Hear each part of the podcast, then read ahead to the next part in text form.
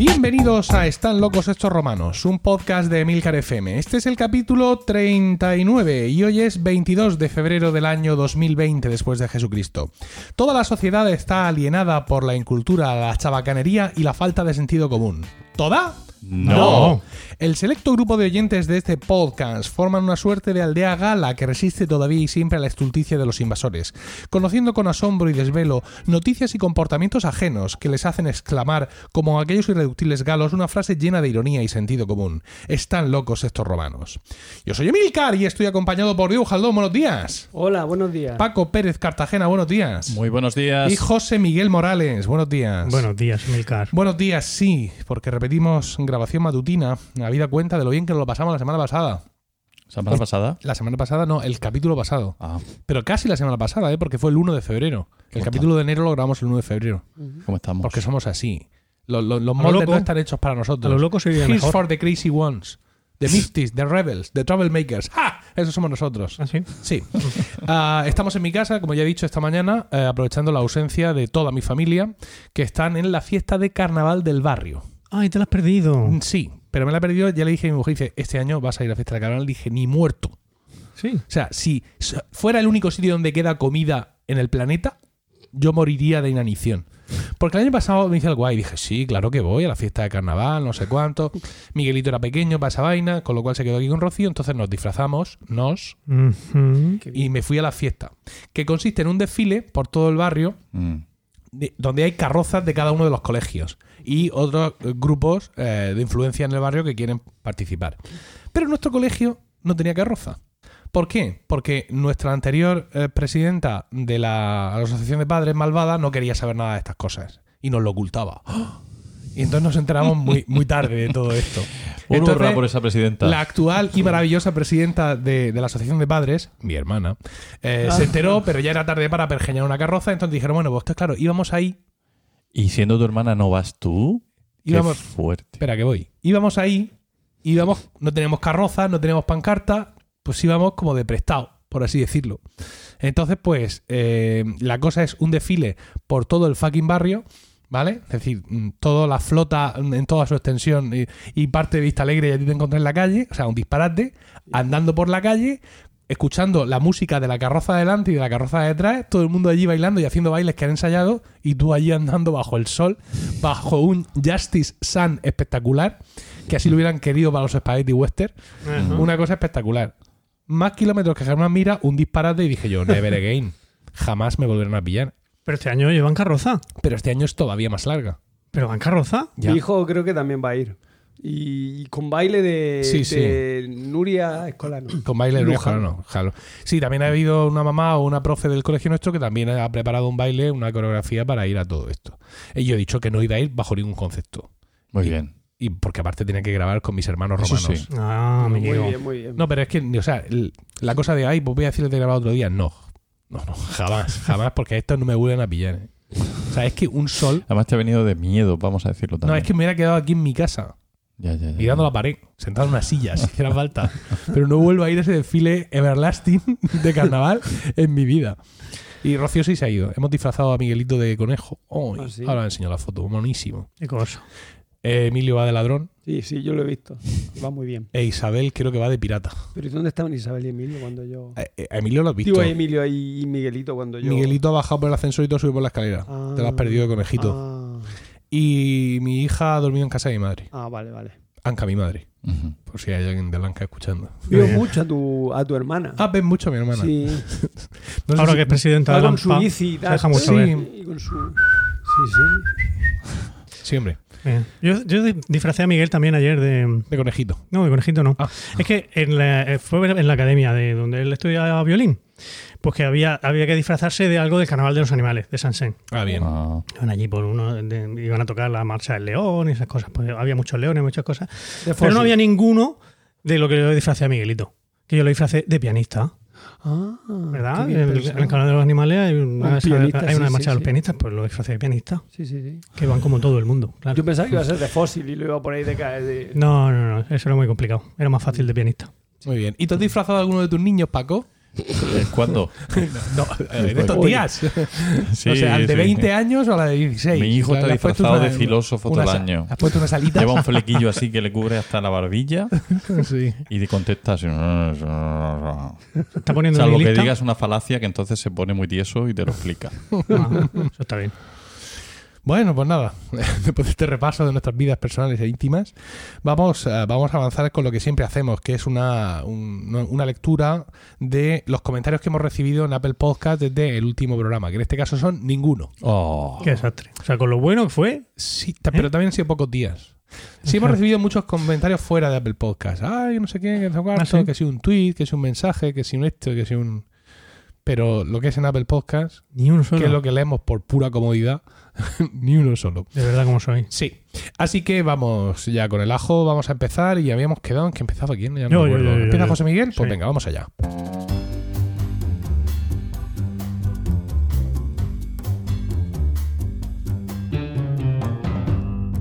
Y dinos, José Miguel, ¿de qué nos vas a hablar hoy? ¿Aquí? ¿De qué nos vas a hablar? Eh, eh, eh. ¿De qué nos vas a hablar? A hablar hoy. Ahora sí. Pues hoy os voy a hablar de eh, un señor que se llama Jaime Altozano, que supongo que muchos de vosotros conoceréis. Por su rima. No.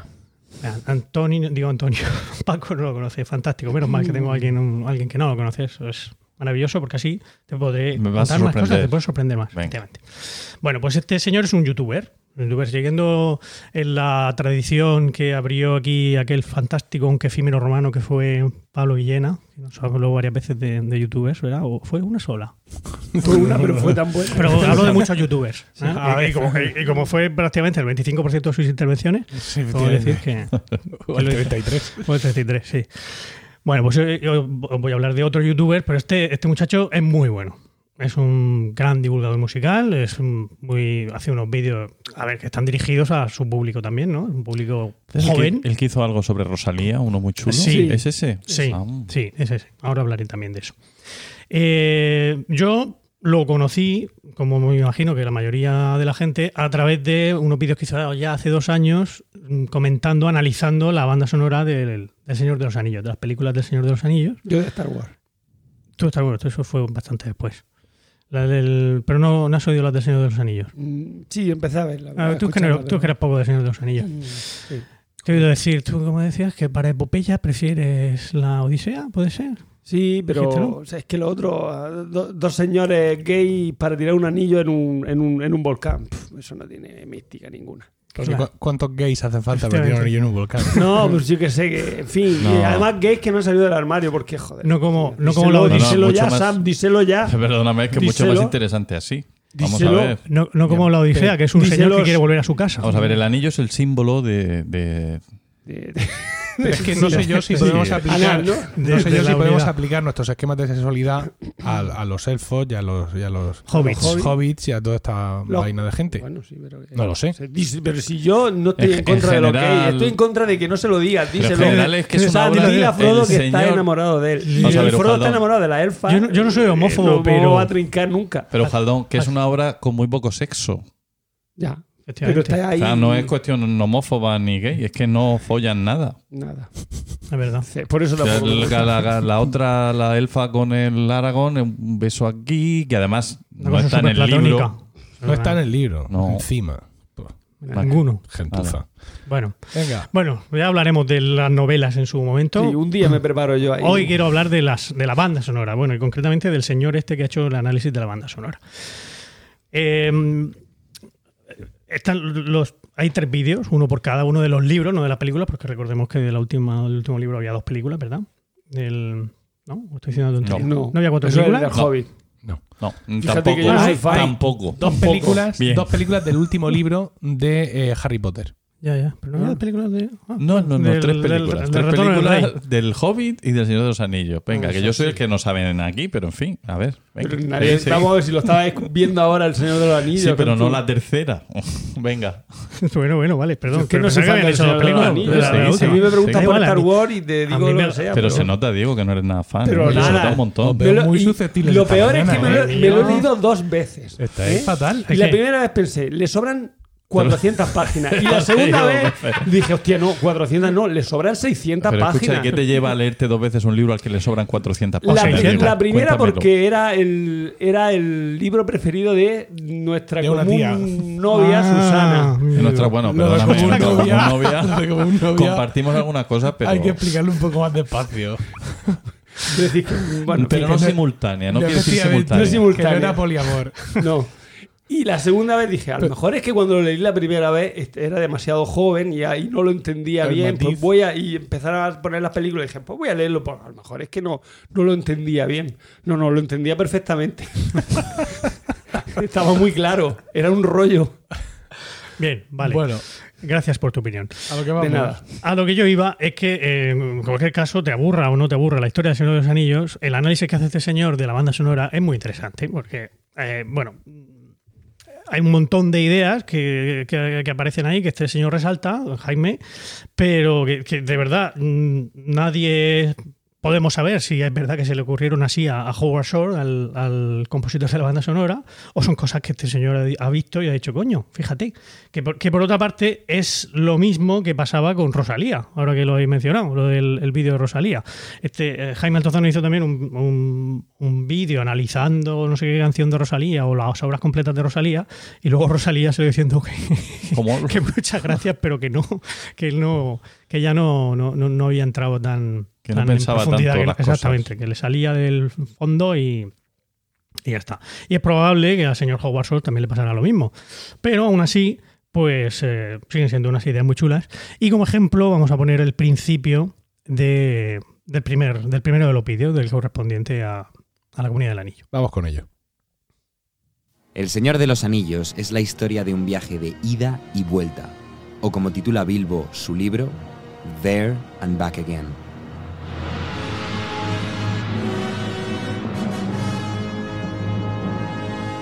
Esto que estáis oyendo es el tema de la Comunidad del Anillo, cuya esencia, el Re Do Re, literalmente describe ese viaje de ida y vuelta.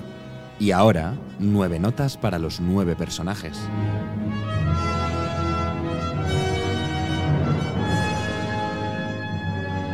Esta es una de las bandas sonoras más complejas de la historia del cine, y os garantizo que después de ver este vídeo no volveréis a ver las películas de la misma manera. ¿Vale? No sé si habéis. El, el- el primer, el primer tema, el re, do, do, do, re. Por eso es el allí, ¿no? Aquí estamos, el re, estamos aquí. El do sería vamos allá, el there. No muy lejos. Me quedo un ratico porque es dos. dos. eh, porque está lejos, en Mordor. Y luego volvemos a volvemos al re. Y luego los, los- el- el sol, la, si, la, si, do, si, do, re. Son las nueve notas. Son la, si, la, si, do, si, do, re. Las nueve notas de los nueve componentes de la comunidad del anillo. Vale. Pero se repite Vale. dos veces la. Sí, vale, se repite. Si no son notas distintas, pero se- Son en, la, nueve. en la melodía. Porque hay, algunos, hay no cuatro hobbits, entonces tienen que repetir Claro, cosas. Pippin y, y el otro, y Merry, como son no- nadie sabe quién es quién, pues son los dos las, ¿no? Sí, como tú y yo, nadie sabe quién es. quién Efectivamente. No, pero eso, pero bueno, son, no son nueve frecuencias diferentes, pero son nueve sonidos diferentes. Claro. ¿vale? Muy bien, muy bien. Luego, bueno, eh, está lleno, eh, esto solo en los primeros 44 segundos. Cada uno de los vídeos, en, en total de los tres vídeos hay más de una hora de, hablando de, este tipo de cosas, ¿vale? Te recomiendo que lo veas cuando hayas visto las películas, después de verlas. Ya está viendo Por, ahora por quinta películas. vez, quieres decir. Cuando Ah, las está- visto por ah, que las estabas vez. viendo con tu hija por primera vez. Por segunda vez con mi hija. Ah, vale, vale, perdón, no me había enterado. Uy, Mira lo que Te dice. están tocando los huevos hoy vez de que me pides perdón, ¿eh? Yo Esto ya Vale, perdón, no te pido perdón más, perdona. insulta. Per- perdón, puesto en modo, en modo Julio Cruz aquí el amigo. Como tiene micro nuevo. perdón por pedirte perdón. Si llegas a la posición de las manos, esto dice algo, ¿eh? No sí, quiero... sí, sí, claramente. Ah, Es que no las veía con mi, Con, con tu portátil. con mi pequeño Con portátil. tu pantalla flatron. Ay, qué idiota Ay, sois. cuánto desierto. Bueno, eh, otra de las melodías que, que pone es la, bueno, la melodía de los Lorien. O sea, el tío se- es verdad que, que empieza a, a sacar cosas y dice, esto no sé yo si de verdad se le habrá ocurrido a, a Howard Shore, porque eh, en la melodía de los Lorien dice que hay una segunda aumentada de si bemol a do mayor y que ese tipo de, de- de escalas las utiliza con personajes que estaban vivos en la segunda edad pero que los que están en la, en la segunda edad, sabéis que es la, justo a la anterior a, a lo- donde A pasan los, primera, los- los sucesos. No, la Ah, no, anterior la a la tercera. Eh, Es la matemática, no solo tuyo. no, no, no, no. Y entonces, Esto me recuerda cuando hacíamos el análisis retórico de los motetes. Que estoy seguro. Y yo, y aquí daos cuenta cuando estas corcheas se cruzan, qué significan, y todos, hostia, sí es verdad, y todos concienciadísimos. Y estoy seguro que está por ahí Francisco Guerrero y dice, ¿qué? lo que me está contando. ¿El qué me estáis contando? Pero que, luego, por ejemplo, en este, en este, este tema de los Lorien, eh, es verdad que cuando. Sabes que en la historia del Señor de los Anillos, al principio los elfos estaban un poco resentiditos con los hombres. Mm. Por la cosa de, que de que el rey de los hombres, Isildur, pues no había tirado el anillo cuando tuvo la oportunidad. Entonces los, los elfos estaban así como tensos con ello, exacto. Y, pero a lo largo de- de lo- del desarrollo de, de la guerra del anillo, pues ya la cosa se va templando. Y cuando ya los elfos se meten de lleno en la, en la guerra contra Mordor, pues el tema este de los Lorien aparece ya sin esa segunda aumentada. Aparece la- el, do sostenido lo vuelve en do natural, con lo cual ya se convierte en una segunda mayor normal y corriente. eh, como diciendo que los elfos ya han entrado en la tercera edad. Una cosa así, ¿no? Joder. Que lo tuvo ¿Y por qué no lo ha hecho con una tercera? En vez de con una ¿Cómo? segunda. Porque que- suena más antiguo. La segunda Pero mayor si en la tercera edad tiene que ser con una tercera, ¿no? Digo yo. Pero, pero no. No, no. Pero no. sabrás. Exacto. no tengo ni puta idea. Análisis con Exacto, exacto. Bueno, eh, otro, otro tema que, que, el- que, es- que este es, eh, la verdad es que es eh, acojonante, que es el, de, el tema del anillo. El tema del anillo es de si, do, si, do, si, la, do, si, mi. Que eso sale millones de veces cada vez que pasa algo importante con el anillo.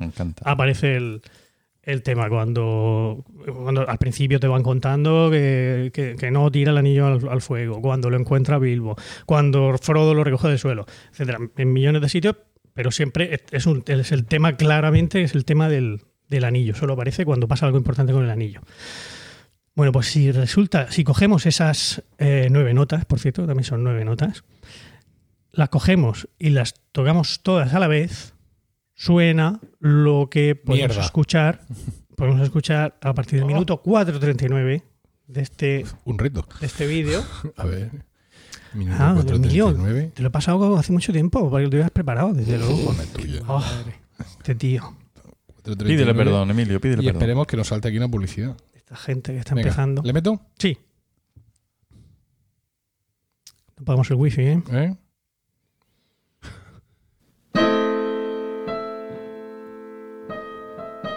Poco después de eso, porque ahora va a contar. El tema de la historia del anillo tiene nueve notas. Sí. ¿Qué ocurre si tocamos esas nueve notas a la vez? Bossa Nova.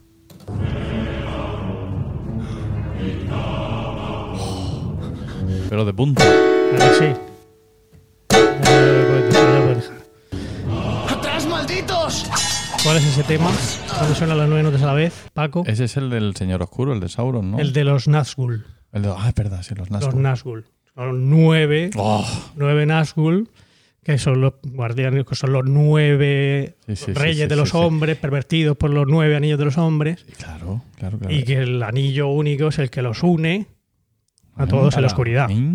Muchacho. No me digáis que no mola, ¿eh? No tenéis los pelos de punta Si ahora mismo no todos. vero event trovato. Eso es, sí señor, efectivamente. Si no se le hubiera ocurrido, si no se le había ocurrido así a Hogwarts Sword, debería. O sea, debería salir a decir sí, sí. Era eso exactamente. Hombre, Jaime, es muy razón. complicado para que no sea así. Sí, Quiero decir, tú te puedes coger cualquier obra musical, una corta, empezar mucho rato, y empezar a buscar este tipo de coincidencias, pero que pueden no salir. sí, sí, ¿no? ¿Sabes? Entonces, yo- no sé, yo quiero romper una lanza por el compositor pensando en que efectivamente Sí. tiene todo ese planteamiento detrás, porque es que si no, no... Bueno, lo que, lo que explica justo antes de ese, de ese trozo, lo que estaba diciendo sobre las nueve notas del anillo, es que el, el, este, el, el tema del, del anillo está en. eh, que era en la menor, me parece, o en. No, no en la menor no está porque lleva el si bemol. Bueno, no sé en qué, en qué tonalidad, pero eh, siempre se toca acompañado en fa menor. Es decir, se toca en una tonalidad completamente distinta a la que está la melodía. Con lo cual dice este también que lo que quiere representar Howard Shore es que el anillo no es exacta, no es lo que parece, que está fuera de lugar entre lo que es la melodía con el, con el acompañamiento para representar eso que, que el anillo no es. No es oro todo lo que parece. Todo, todo lo que reluce, perdón. Bueno, en fin, eh, ya os digo que hay como una hora o más de, de vídeo con cosas como estas, con sobre todo los temas. En, la- en el segundo habla mucho sobre los temas de Rohan, y de, bueno, de los, los caballos y bueno, los temas de Mordor, en fin. Son, es- está muy bien, son muy recomendables cualquiera de los, de los tres vídeos. Sobre todo para la gente a los que os guste la saga. a los que no os guste No, mucho. no, si a mí me gustan las películas, sí me gustan. Ah, bueno, pues entonces bien.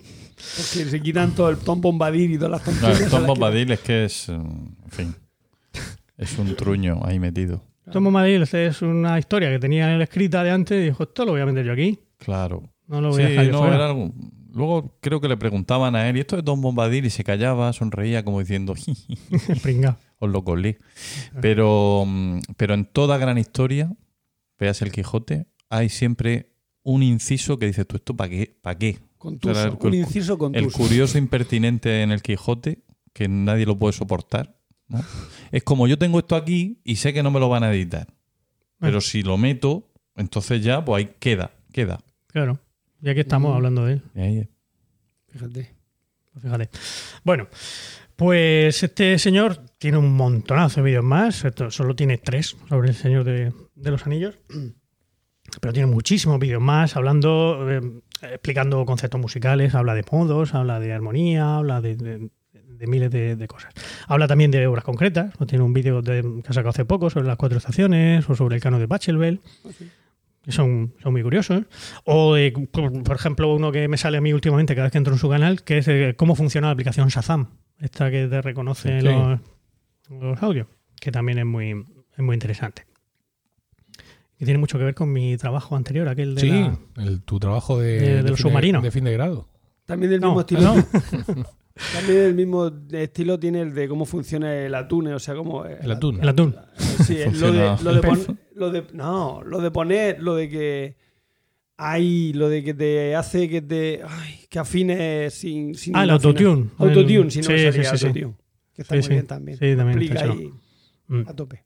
Sí. Wow. Y estarás conmigo que es un buen divulgador. Muy bueno, muy bueno. Bueno, hasta cierto punto. Había una cosa que no me ha gustado, pero bueno. Vale. Que seguro hablarás tú. Luego, luego, luego hablamos de eso. Sí, de hecho, es a donde iba a entrar ahora mismo, porque es el último vídeo, el último vídeo que ha publicado, creo, no sé si, ha- vamos, ayer lo miré y creo que no había publicado ninguno, ninguno más.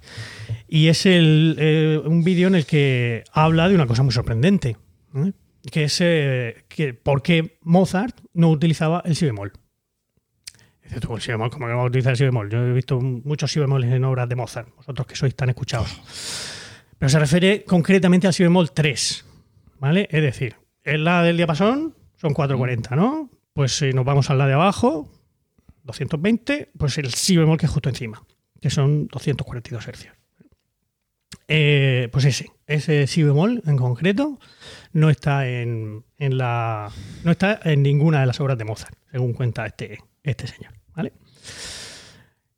Y bueno, dice que, en el vídeo cuenta como que, eh, durante en vida de Mozart nadie se había dado cuenta de esto, que solo fue en el año ya 1857 que un físico y músico aficionado alemán que se llamaba de Koet, que se dio cuenta porque estaba al hombre se le rompió esa tecla en el piano, eso en el piano que él, que él tocaba, y se dio cuenta que podía seguir tocando perfectamente las, las piezas de, de Mozart sin ningún problema.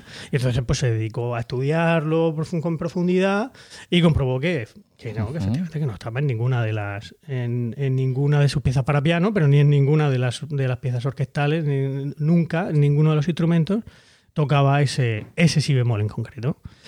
Eh, entonces, para mm, contar este tema, pues se trajo a, a un profesor del Conservatorio Superior de Madrid, Luis Ángel de Benito, es musicólogo, pianista, un tío muy, muy leído, y a, a Luis Piedraíta. Luis Piedraíta, famoso, mus- Humorista. eh, famoso humorista y eh, monologuista y tal, que resulta que también es musicólogo. Que tiene el título de, de musicología, pero que, como él dice, pues hay que comer. No ejerce. Y, y como de musicólogo Está la No. cosa regular. no gana una mierda, pues que se dedica a lo de los monólogos que le da bastante más pasta. Bueno, el, el vídeo está muy bien hecho, como lo- todos los de este hombre, y nos cuenta pues, varias teorías de por qué podía ser eso del. del por qué Mozart no utilizaba ese- esa nota, ¿no? Y. Y bueno, pues empieza diciendo que, por ejemplo, que. Bueno, tú, tú lo has visto el vídeo, ¿no? Diego, Sí, ¿eh? sí. Bueno, te, lo- te lo cuento sobre todo a ti, Paco. Que, Vale, vale. que- No, pero que te mire por lo menos, que Sí, te dé un no, poco de calor. Luego, luego ya, ya me vengaré yo en su parte. No te preocupes. ¿Quién- Es que se pone a mirar para el otro lado como si, No. como si te despreciara. Que no, que no. mira, Se pone a mirar para el otro lado como, como Suárez y Llana cuando habla Oscar Matute. pues no, ¿Lo habéis tampoco, visto? tampoco conozco Sí, esa sí, yo sí historia. visto, Oh, es sí. buenísimo, buenísimo. Sí, es tan ridículo como todo él. ¿Verdad? ¿Quién es Oscar Matute? Oscar Matute es el portavoz de, de De Bildu. Entonces, cuando el señor sale a la, a la palestra en el, en el Congreso, pues Suárez y Llana, que encima está de vicepresidente, de- está ahí detrás Está en la de mesa ¿no? del Está en Congreso, la mesa, está ahí, hace así, se gira así para el lado. se gira para el lado. Como que no le ajunta. Y el otro, claro, no, para decir que, que si es un jurado de la voz, que, que se, que así se da vuelta, que le compren una silla con ruedas porque se, se le preocupa la espalda. y- y- y, claro, pues, Ay, es, es divertido, es divertido en cualquier caso. Bueno, lo que iba. Eh, pues eso, que, que Van eh, propone varias teorías de por qué no usaba Mozart esa tecla, que si aprendió en un piano que estaba que tenía esa tecla rota, que tal. Y llega a la. Bueno, luego nos habla de, de que podía ser una firma. Una firma que utilizara Mozart en sus, en sus piezas. Así como Bach utilizaba el si bemol, la, do natural, si, si natural para representar la- las letras de su nombre, ¿no? B, A, C, H, la notación sajona. Pues que Mozart diría, pues yo también quiero, quiero dejar aquí mi impronta. Y como no lo podía hacer con así con, el- con los nombres de las notas, pues utilizaba ese si bemol, eh, omitiendo ese si bemol para, para poder para hacerlo a modo de firma de sus obras. ¿Y por qué ese si bemol es, representa a Mozart? Pues parece ser resulta que si tú coges todas las letras de Wolfgang, Amadeus, Mozart, una por una, coges su posición en el alfabeto y la sumas, te da 242, que es exactamente la frecuencia del si bemol 3. Y esto Mozart lo sabía. Esto La frecuencia. La A ver, frecuencia sí, claro. claro. Sí. Eso sí. A ver, eh, Perdón, de eh. Pitágoras. a ver, Perdón, ahora pido perdón yo. ¿eh? No, no, no, tampoco que te Perdón, eh, un momento, no, un hombre. momento, un momento. ¿La un momento. frecuencia de los sonidos no se conocía en esa época? Sí, se ¿De conocía. Jesús Jaldón? No sé, Sí, déjame, déjame que lo explique. que sí. ¿Me quieres, quieres dejar que lo explique? Dijo José. Explícalo, explícalo. Gracias. A ver, que esto lo tengo yo preparado, coño. Déjame que lo explique. El, el- a ver, lo que es el hercio como tal Sí. no se conocía. Ah, no se conocieron. El hercio, el, porque el señor Hertz, pues Sí. es de un poquito posterior, es de la época de Van Dyck. ¿Eh? Del final Ah, de- bueno, que si es de Good ya nos quedamos más tranquilos. es de la época de, es de mediados del 19. Pero el concepto de por qué, de, de por qué los, los sonidos sonaban más agudos o más graves, por supuesto que se conocía. Sí, sí. Y estaba, y había un aparato que era la, un- la un- rueda, la rueda de Hook. La rueda de Hook. No, no, esto es completamente cierto, ¿eh? La rueda de Hook, que era el, una rueda dentada que iba Sí, lo explican golpeando. en el vídeo, lo explican en el vídeo. Pues bueno, pero A los que no hemos visto el vídeo, No me dejas explicarlo, ¿vale? Sí, sí, sí. está, en una- está totalmente pasivo-agresivo. Una Sí, cosa. sí. Una, una, una rueda dentada que iba golpeando una lengüeta. Sí. Entonces, cuando iba más despacito, pues aquello hacía clac, clac, clac, clac. Y, cada- y a medida que iban dándole a otra rueda más grande, Mm. una rueda más grande que, estaba conectada a una rueda más pequeñita, y cuando le daban a la rueda más grande más rápido, pues la rueda pequeñita se movía muchísimo más rápido.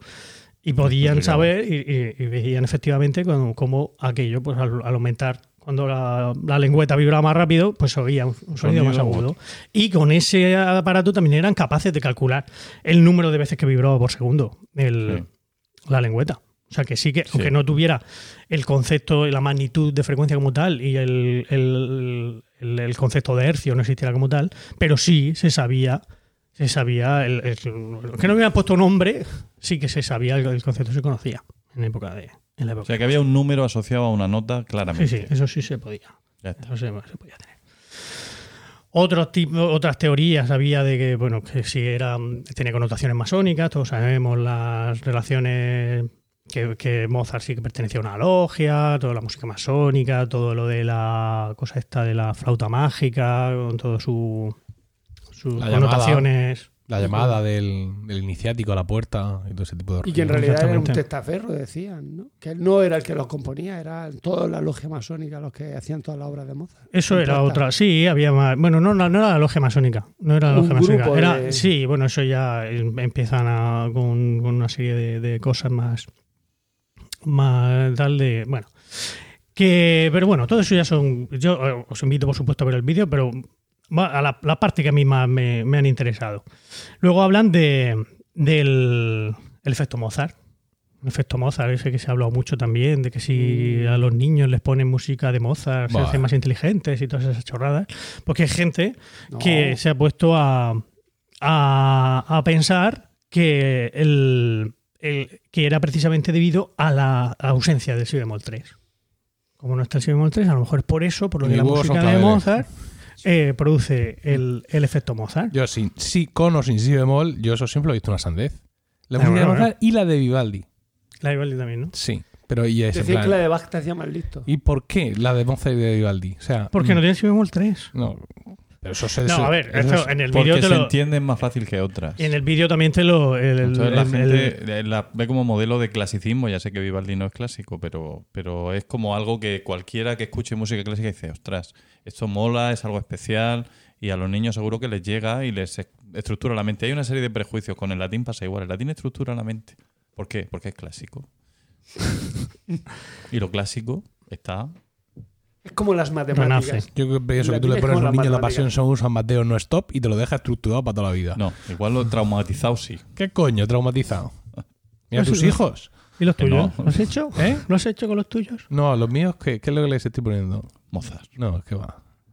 Em, No, no me acuerdo. Poco, poco a poco, poco a poco. Pero no, no, no me acuerdo ahora qué es lo que estoy haciendo. Vas Tengo por ahí una cosa hecha, pero. Bueno, eh, que en el, en el vídeo el propio Luis Piedrahita dice que él no está de acuerdo con todo esto del efecto Mozart y que dice que son, son metidas, pero que son cosas que están, que están ahí, que gente que está haciendo eso, que, que están diciendo que el, que, el, que el efecto Mozart viene de la ausencia del si bemol 3. Y entonces hay todo un proceso de postproducción que le está aplicando gente a su música, Ah, sí, grupos sí, musicales sí, actuales, que consiste en quitar el si bemol de sus, de sus piezas. Pero no ya en, en- en no tocar el si bemol en la guitarra eléctrica o en el tecladito, sino que en, en postproducción coger la música La y eliminar la frecuencia de los 242 hercios. Eliminarla Que no suene de nada. que no suene, pero que no suene ni siquiera como armónico, Como armónico de otra cosa. de otro, del mi bemol, por ejemplo, que, el- que sería el, el primer armónico del. El primero no, el primero sería el segundo armónico del, de- del mi bemol, sería el, el- el si bemol. Pues también eliminarlo. Diciendo eso, que eso era algo que ni siquiera Mozart podía hacer en su tiempo. Pero ellos ahora sí. Y de hecho sale en el vídeo una señora, que no me acuerdo cómo se llamaba el grupo, ¿te acuerdas? El, No. el grupo de Eco o algo así se llama. Bueno, no sé. Que, Que hay un movimiento en Berlín que. Sí, sí, que, que, que- Una- que se va, que se han ido a Alemania a grabar sí. porque lo tienen ahí todo montado para, para hacerlo eso ya mm, fetén. Que, que- y, y que ellos han notado como una subida en sus ventas impresionante desde En que. sus ventas, no en Sí. sus mentes. En en sus ventas, en sus y a otros ventas, les sí. da por chupar decir. que- Hombre, si es por de- ganar dinero, me parece muy justificado. Es el, el efecto. ¿Tú crees que el dinero lo justifica El todo? Bauhaus. Te veo muy marxista esta mañana. sí, Fíjate con lo que tú has sido. hay que ver. Si te oyera Rosa Díez. O Rosalía. O Rosalía. Rosa Díez, Cualquiera de las dos. ¿Nos oirá Rosa Díez? Sí, Yo creo que no. ¿No? No. Qué lástima. Bueno, pues nada, que hasta aquí. Que o, em, los que no hayáis visto el vídeo ya, debéis verlo. Debéis verlo, sobre todo a partir del minuto 32, ¿eh? que es donde todo cobra más sentido. Y os invito a que, Vale. a que lo hagáis. Pero en cualquier caso, es muy recomendable. Sí, sobre todo desde el minuto 32. El minuto 32 te parece interesante, ¿no? A partir de. ¿Eh, no? Bueno, pues creo que pues, tenemos tiempo, Emilio. tenemos tiempo. Ah, me- tenemos cinco minutillos más. Sí. Sí, ¿no? Bueno, Diego está así porque efectivamente él ha visto el vídeo igual que yo y sabe que todo esto es mentira. Sí. Es una, eh, se lo ha inventado este señor. Todo lo de lo del el si bemol es mentira. Eh, La, No, obra, un la, invento. la obra de Mozart está llena de si bemoles por todas partes. Gracias a Dios que lo ha explicado porque yo ah, estaba Claro. lo que me comían los demonios. Claro, pero es que es la, la- la gracia de todo esto, y por eso a a partir del minuto 32 lo explica. Lo explica eh, Jaime Altozano, explica, explica sobre todo por, por qué lo ha hecho y explica qué partes son verdad y qué partes son mentiras. ¿Eh? Porque hay partes que son verdad. Por ejemplo, todo lo que he dicho de la rueda de, de Hook es cierto. ¿eh? Eso sí que es verdad. Pero no La que se primera mentira- medir que dime, que no hay gente, dime por favor que no hay 240 y gente en. Berlín quitando No, hay gente en. Berlín que no sirve para nada. No hay gracias. gente en Berlín que no se sirve para nada. Lo del efecto Mozart sí que es verdad. Hay algún, hay algún estudio hecho intentando medir el, el- lo del efecto Mozart, eso es cierto. Lo que pasa es que los experimentos pues han dejado un poco que desear, pero existen. Eh, Fandicoot no es sección, No, no sé, es un personaje de videojuego, Bandicoot, que yo no lo conocía, pero bueno. Sí, es En como fin, un zorro. Sí, eh. una especie de perro, sí. Perro zorro, videojuego a sí. veces a eso. Yo nada, bueno, eh, y... Joder. Y, y, y la, y- y el si bemol, la frecuencia es- no es 242. Wolfgang Amadeus Mozart sí que suma 242, pero la frecuencia del si bemol no es 242, es 233, una cosa así. Es algo así. Pero, Qué pena. ¿qué, qué es esto? ¿Qué- esto es lo que se llama un documentary. ¿no? Es como aquel documental que hizo, eh, que hizo Sí. Jordi Évole sobre Sí. el golpe de Estado. O los documentales que se hicieron sobre la llegada del hombre a la luna, que los menciona Jaime Altozano en su, en su vídeo, justo al final, justo antes de quitarse la, la careta. ¿Tú te lo creíste en algún momento, Diego José? Al principio sí, pero luego ya la cosa empezó a degenerar y ya dije esto, no. me- Yo la verdad es que me lo creí no, entero. qué raro. Yo qué me lo creí raro. entero hasta, hasta, Minuto llegar- 32. Ju- hasta el minuto 32 Yo- que dijo que era mentira. Yo cuando empecé a decir que lo hacían así como una comuna, ya empecé a indignarme. Pero eso, ¿quién, qué imbéciles son esos? ¿Cómo se le ocurre? ¿Cómo vas a hacer eso? Pero tú Pero- no es que no te lo creyeras, es que te indignaba. Empezaba a indignarme indignaba. que dijera esas cosas, que hubiera gente que pensara eso. Digo, no puede ser. O sea, Bueno, ¿cómo se yo- puede ser tan Yo no me, no me lo creí directamente, o sea, yo no empecé a ver el vídeo. Yo vi- he visto el titular del vídeo, lo he visto compartido en redes sociales y todo tipo de cosas y he pensado directamente, esto es una gilipollez. Yo me indigné. Y como al tercer o cuarto día de verlo, fui efectivamente a comprobar que era una gilipollez porque además lo primero que hice fue pensar en las piezas que yo he cantado de Mozart, ¿no? En las más tal. Y dije, a ver, esto no... Que son pocas. ¿Eh? No, son pocas, pero hay una pieza que yo no he cantado nunca, pero que sí mm, tengo la partitura y que he cantado mucho en casa con la partitura. El Requiem. Y es el Requiem. Entonces yo me acordaba perfectamente de que la partitura del Requiem de Mozart, que tengo en estos momentos aquí, eh, a ver, pasamos página, lo que yo os iba a decir, que es el eh, Kyrie Eleison, ¿vale? Mm. Del Requiem de Mozart. Está lleno de bemoles. Y la armadura del, del- la armadura es con un si bemol. Y pensé yo, muy mal se nos tiene que dar para que no caiga en uno. todo no caiga un si bemol. Y efectivamente, los bajos hacen la, la, fa, si bemol. Ese ya es el si si bemol. bemol tres. Ese, ese ya, ya- ya- ya lo tenemos ahí. Y dije yo, pues no sé por qué le habrá dado a este. Y ya días después ya vi algunos tuits diciendo, no, es un documentary. Y pensé yo, pues lo que he dicho antes, a otro le da por chupar candado. Bueno, a mí, en cualquier caso, a mí me parece una cosa curiosa hacer. y, A ver, que es un. Pues eso, es como si alguien se, se quejara ahora, mm, echara mm, bilis por la boca porque por nuestro, por nuestro episodio de, de Inocentes del otro día. Es que están contando mentiras. Pues, Hizo un. eh, el Jaime Ay. Altozano hizo un Nathan, eh, un Nathan García, ¿no? Sí. Bueno, ¿Qué García? García. Pero este Nathan, que sigo algo últimamente el tema, ha hecho Nathan, su pro- ¿no? dice que ha hecho su propia Nathan. red de podcast. Sí, es parte de la broma, ¿no? Sí. Natanga FM. Sigue ahí. Ahí Te- está. te veo- se ha quedado ahí. contento. FM. Eh, no, o sea, a mí Para me- mí, me- yo me río mucho. Sí. Escucha, Me- José. desde que empecé a escucharlo, empecé a reírme. Yo creo que esto es pedagógico. Me parece que está bien que hagan esas cosas para que la gente se dé cuenta de lo fácil que que, te pueden engañar. Se han que nos, sí. mati- nos manipulen los de Google y los de Y los de Amazon. Sí. Que escuchan nuestras conversaciones. Por el ¿verdad, reloj, Paco? por, Por el, por. Apple Watch. Sí, Por el sobre Apple- todo. Por el Apple Watch, Google escucha nuestras conversaciones. Pues sí, y luego te pone la publicidad. secreto y luego con te, Amazon. secreto. Con. Amazon. y luego te ponen la publicidad. O sea, tú, eh, tú hablas con tu cuñado, ¿no? De comprarte una Mira, corbata no y te llega un email con corbatas. No me vas a convencer. No. Cuando me regalen el Google Watch, El Google Watch. tampoco lo querré. Cojones. Pues lo van a hacer. Ellos. Están a punto. Ellos, ¿no? Sí. El Club Bindenberg. Pero sí, ya- Masones. ya, ya Los reptilianos Los, están los que ahí. antes componían las horas de Mozart ahora están haciendo relojes para escucharte. Pues sí. Oye, pero lo que dice de la, de la, de- de la comuna que compone las, las obras de Mozart tampoco es. Eso está no, muy bien. No, son reptilianos, son. Hay, un- hay u- otro- otros momentos de compositores colectivos. Por ejemplo, se- también se comenta, se dice que Pegotán o Leonard, no sé cualquiera de los dos, o a lo mejor los dos, no, Sí, es- no, no que eran un un- compositor. Ah, no, no, sí, eso, Que está, eso que era- está bastante claro. Era ¿eh? como una franquicia. Sí, no, era un Como el personaje. Taco Bell, como el Taco Bell. Sí, eso, vamos, eso me lo contó Álvaro La Saldívar. gente por- escribía y decía, y esto lo ha hecho Pegotán. ¡Hala! Ahí lo lleva. Es, bueno, a ver, Las no- tres obras que hay de alguien sin compositor pueden ser de cualquiera. Eso te dijo Zaldívar. sí, sí, lo dijo. Claro, bueno, pues como... pero vamos con conocimiento de causa, en fin. Sí, este sí. hombre otra cosa no, pero la fuente. A ver, con todo mi ¿Y por respeto, qué? se- me Pero fío más de Álvaro pregunta- Saldívar que ya, de ya, ti. pero ¿por qué Leonín, o sea, Leonán y luego Pegotán? Pues que hubieran dejado directamente o Leonín o Perotán. Pero es que el marketing digital no estaba muy desarrollado en la época. Hombre, O, o vamos a Leonín o vamos a Perotán, pero a los dos no. Era un poco como lo de los yogures, que hay una empresa y luego hay otra. Ah, sí. y- Pero en realidad- marca. Pero en realidad son la misma. Son los Google. del mismo, de Google. Sirven. Y Son es, de Sirven. y es Google. pero entre Leonán y Pegotán A hay de muchos años. te quiere vender 50 como No mucho. me convences, ¿eh? Claro, 50. 50 a ti te parecen poco, 50 años. Como mucho he dicho. Tú lo acabas Bueno, de que me cumplir. toca, oye, venga, ya, vamos. ¿Y por qué Perotán era, mm, era es un personaje, discípulo de es un Leonán? Personaje, es el, es el ¿Pero nacionalismo que francés que ser empieza. discípulo? de, pero de Leonín? Pues directamente Bueno, no se pues para- conocieron. Pues para hacerlo más creíble. Y para que tú te lo Claro, estaban ahí Llevamos ellos. una hora, ¿eh? esto no, esto no va bien. Que no, no, no, no, no, desaturde, no desaturde. Venga, Bueno, Saturday que a a mí Bilbao. me mola mucho los documentarios. En que el está muy de, bien. pa- de Pamina y Papageno también hay sirve. entonces te gustará Pero eso es por la edición moderna. Los que cojones, la la edición edición moderna moderna. que los ha metido después. ¿Qué va, hombre? Si Hombre, esto es, esto es te me estás Sí, va a ser contando. Anda ya. bueno, Right Hall Los nazis nos quieren convencer de que sí tenían. De que si tenía sido mole. Ale, ¿estamos? sí. Sí, ¿se ha Muy bien, gustado no? sí, muy Oh, entretenido. Sí, bien. muy bien, muy bien. Bueno, y pero- sobre todo Bravo, que no tenías ni un papel, te lo sabías todo de memoria, todas Acordado. las indicaciones y todo. Hombre, tengo un pequeño portátil aquí. Ah, que lo estaba viendo en el portátil, ahora Ven, entiendo El no. todo. papel no.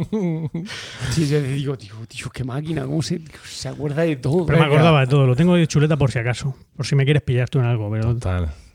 ¿Seguimos? venga. Venga, vamos.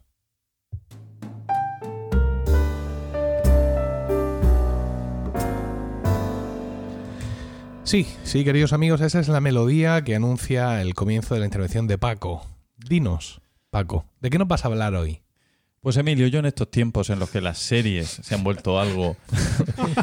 ¿Qué pasa? ¿Por qué os reís? Me ha hecho gracia. Empezamos mal. Estamos aquí poniendo un poco de calidad eh, narrativa. Calidez, Sigue, incluso. sigue. No le, no le hagas- no les hagas caso. Tú Que solo mira estoy harto de las series de Oh, policías, detectives Ah. y hospitales. Ah, Ah, Ah, vale. solo de esas. Bien. Solamente. Bueno, Yo era del hospital. Son el Pensaba que era- 55% de las series actuales. Quiero decir que. Efectivamente. Y, eh, y bueno, y, y- y- a ver, series que hayan triunfado últimamente que son de vuestro agrado, sin duda. Por ejemplo, Juego de Tronos. Ahí está. Game Sí. of Thrones.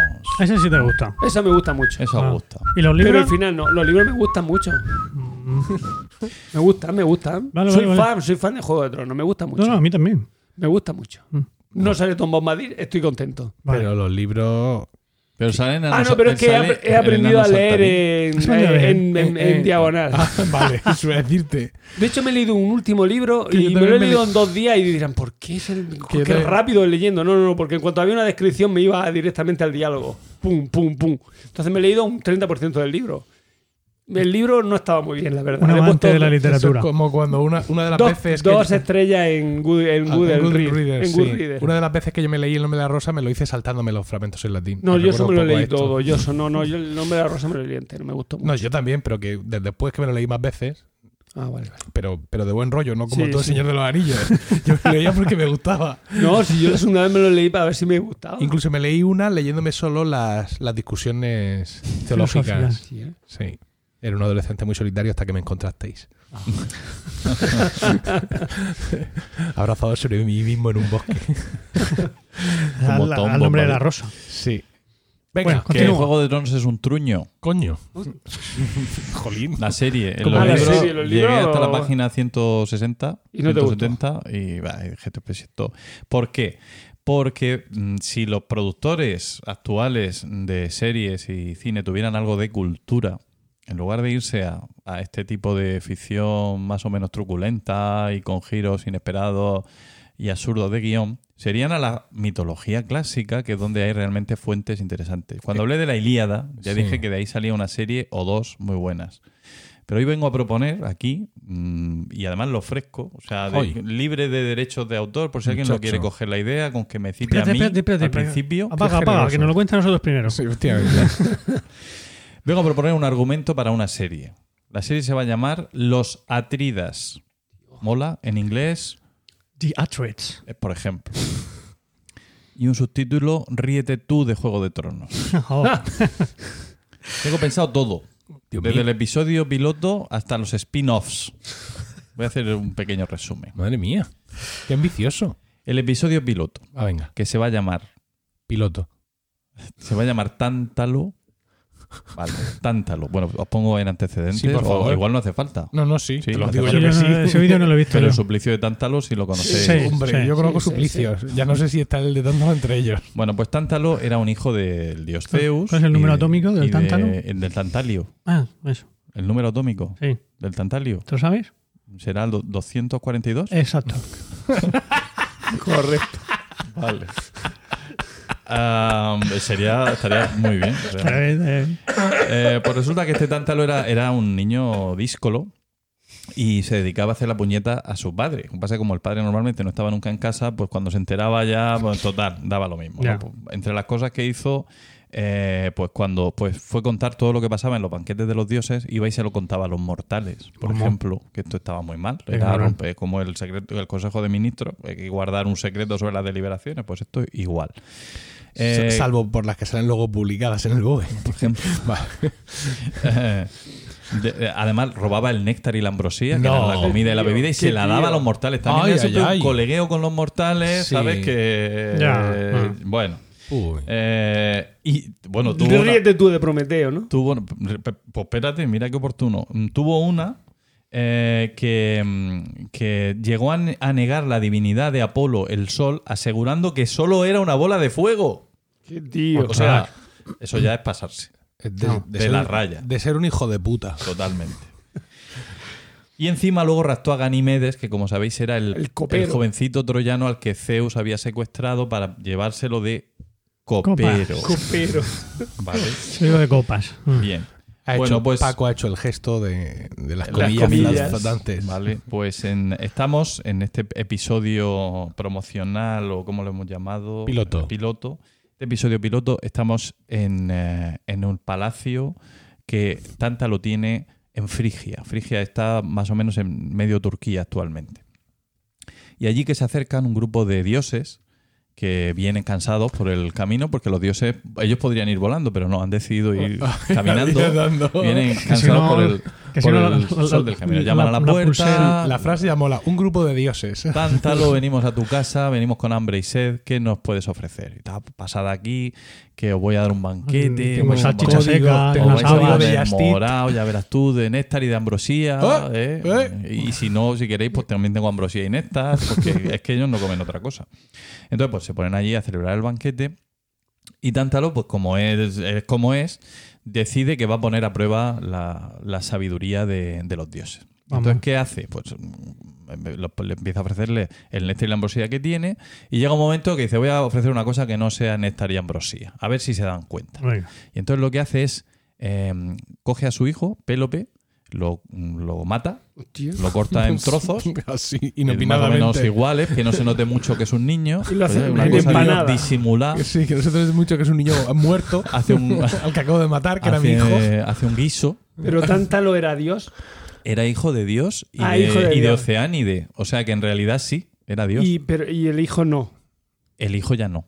Oh. El hijo se le podía Claro, matar. se le podía matar, Se le por podía eso matar. digo, porque si y no, luego- cocinar. Sí. Bueno, se lo sirve. Y entonces mm, lo pone ahí en, su, en sus platicos, los dioses, lo tal. lo- empiezan a, a- a probar el caldico, que jugoso, que tal, qué bueno. Pero de repente todos se paran, todos se han dado cuenta de que eso, de- esto no es, no No es ambrosía. No es No, no. Eh, y, eh, y entonces, menos Demeter. Demeter no se da cuenta. Demeter eh, Demeter, pega un de- bocado. Pásame el pan. A, la, a Demeter en concreto le había caído la, la paletilla. Ah, No, mira. en serio. Sí, que más. Le pega un bocado. Y entonces todos, pero chacha, ¿qué haces? Ostras, que esto, esto es, este es el hijo. Es el hijo de Tántalo. Tántalo, como osas? ¿Cómo osas?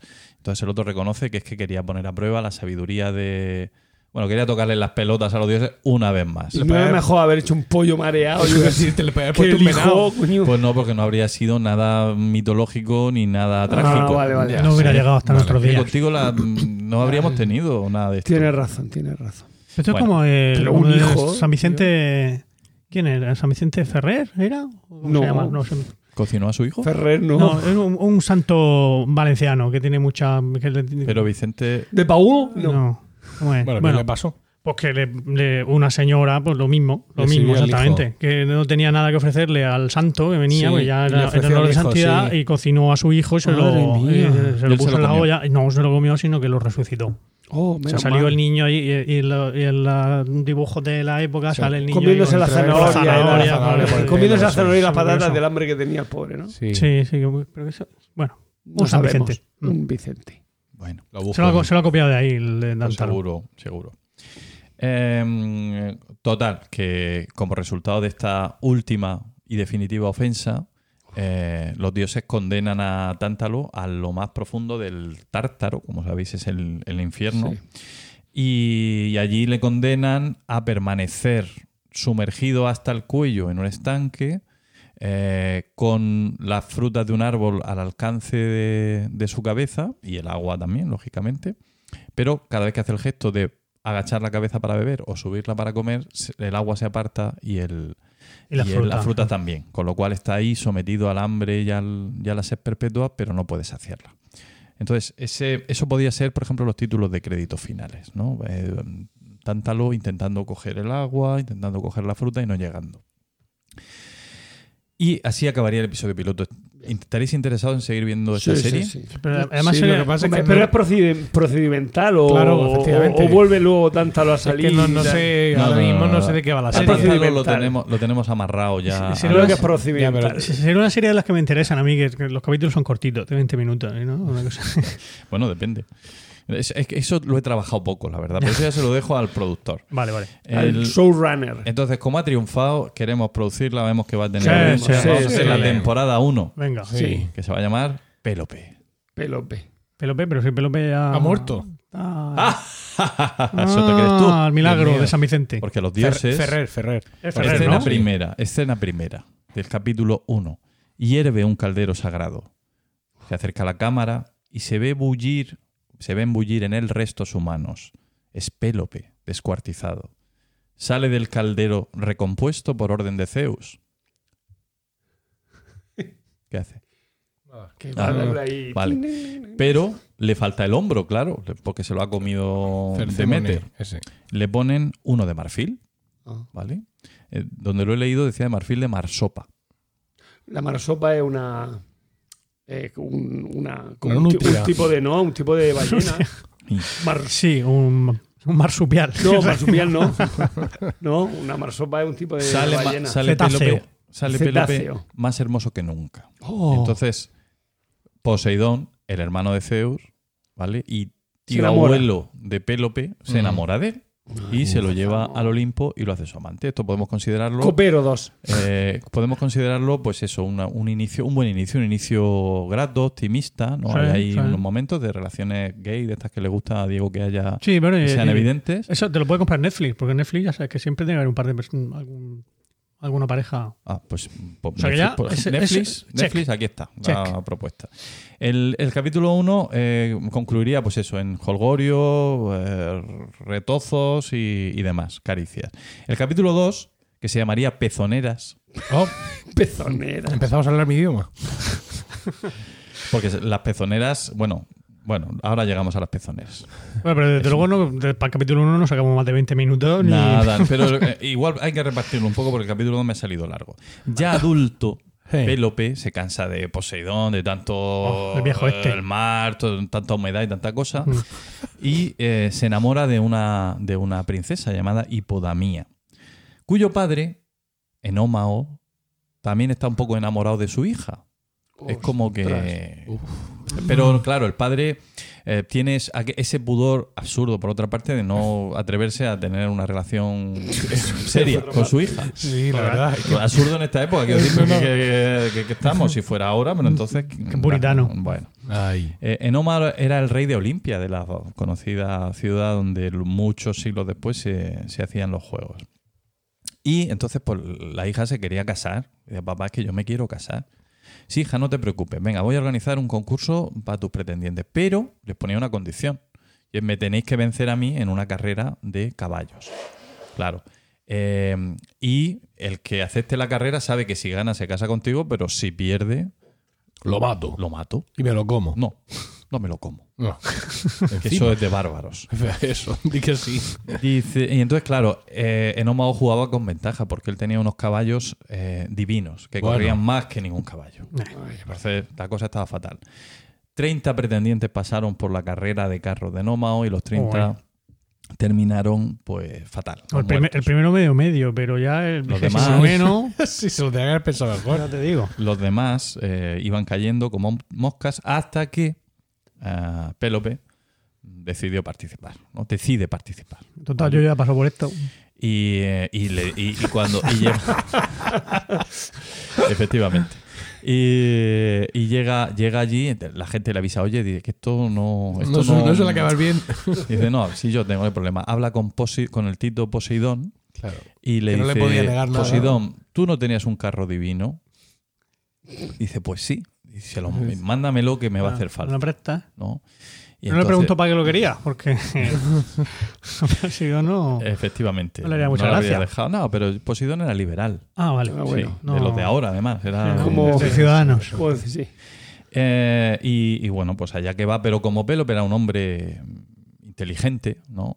Eh, decide eh, preparar un poco más la carrera. Entonces habla con Mírtilo. Mírtilo era el auriga, el que conducía el carro del rey Enómao. Y le dice, mira, tú me vas a ayudar. Eh, pídeme lo que quieras, pero tú te tienes que dejar ganar de algún modo. Y, y- y bueno, pues dice, vale, mm, lo que, tú, lo que yo quiero es poder acostarme la primera noche con hipodamía, que estoy enamorado de ella. Joder, Y el Pélope qué mujer. le dice, pero vamos, o sea, ni Habrá empezado más. ¿Dónde hay que firmar? ¿Dónde hay que Eso firmar? ¿Era solo eso? Por el amor de ¿No Dios. quieres dinero también o algo? Eh, Riquezas. Sí, pero Mírtilo era un romántico Sí. y, Sí, un romántico que quería y follar. entonces, y entonces dice, pues yo lo arreglo. Entonces, vale, se ponen ahí a la carrera Enómao con su carro, eh, Pélope con su carro divino. Entonces el carro divino de Poseidón al principio tira más que, que el carro mortal con caballos divinos de Enómao. Pero eh, poco a poco van remontando, los caballos divinos se, se van calentando tal, y cuando lo está alcanzando y ya se ya afila el cuchillo co- con el que va a degollar a, a Pélope, las pezoneras del carro Cuidado.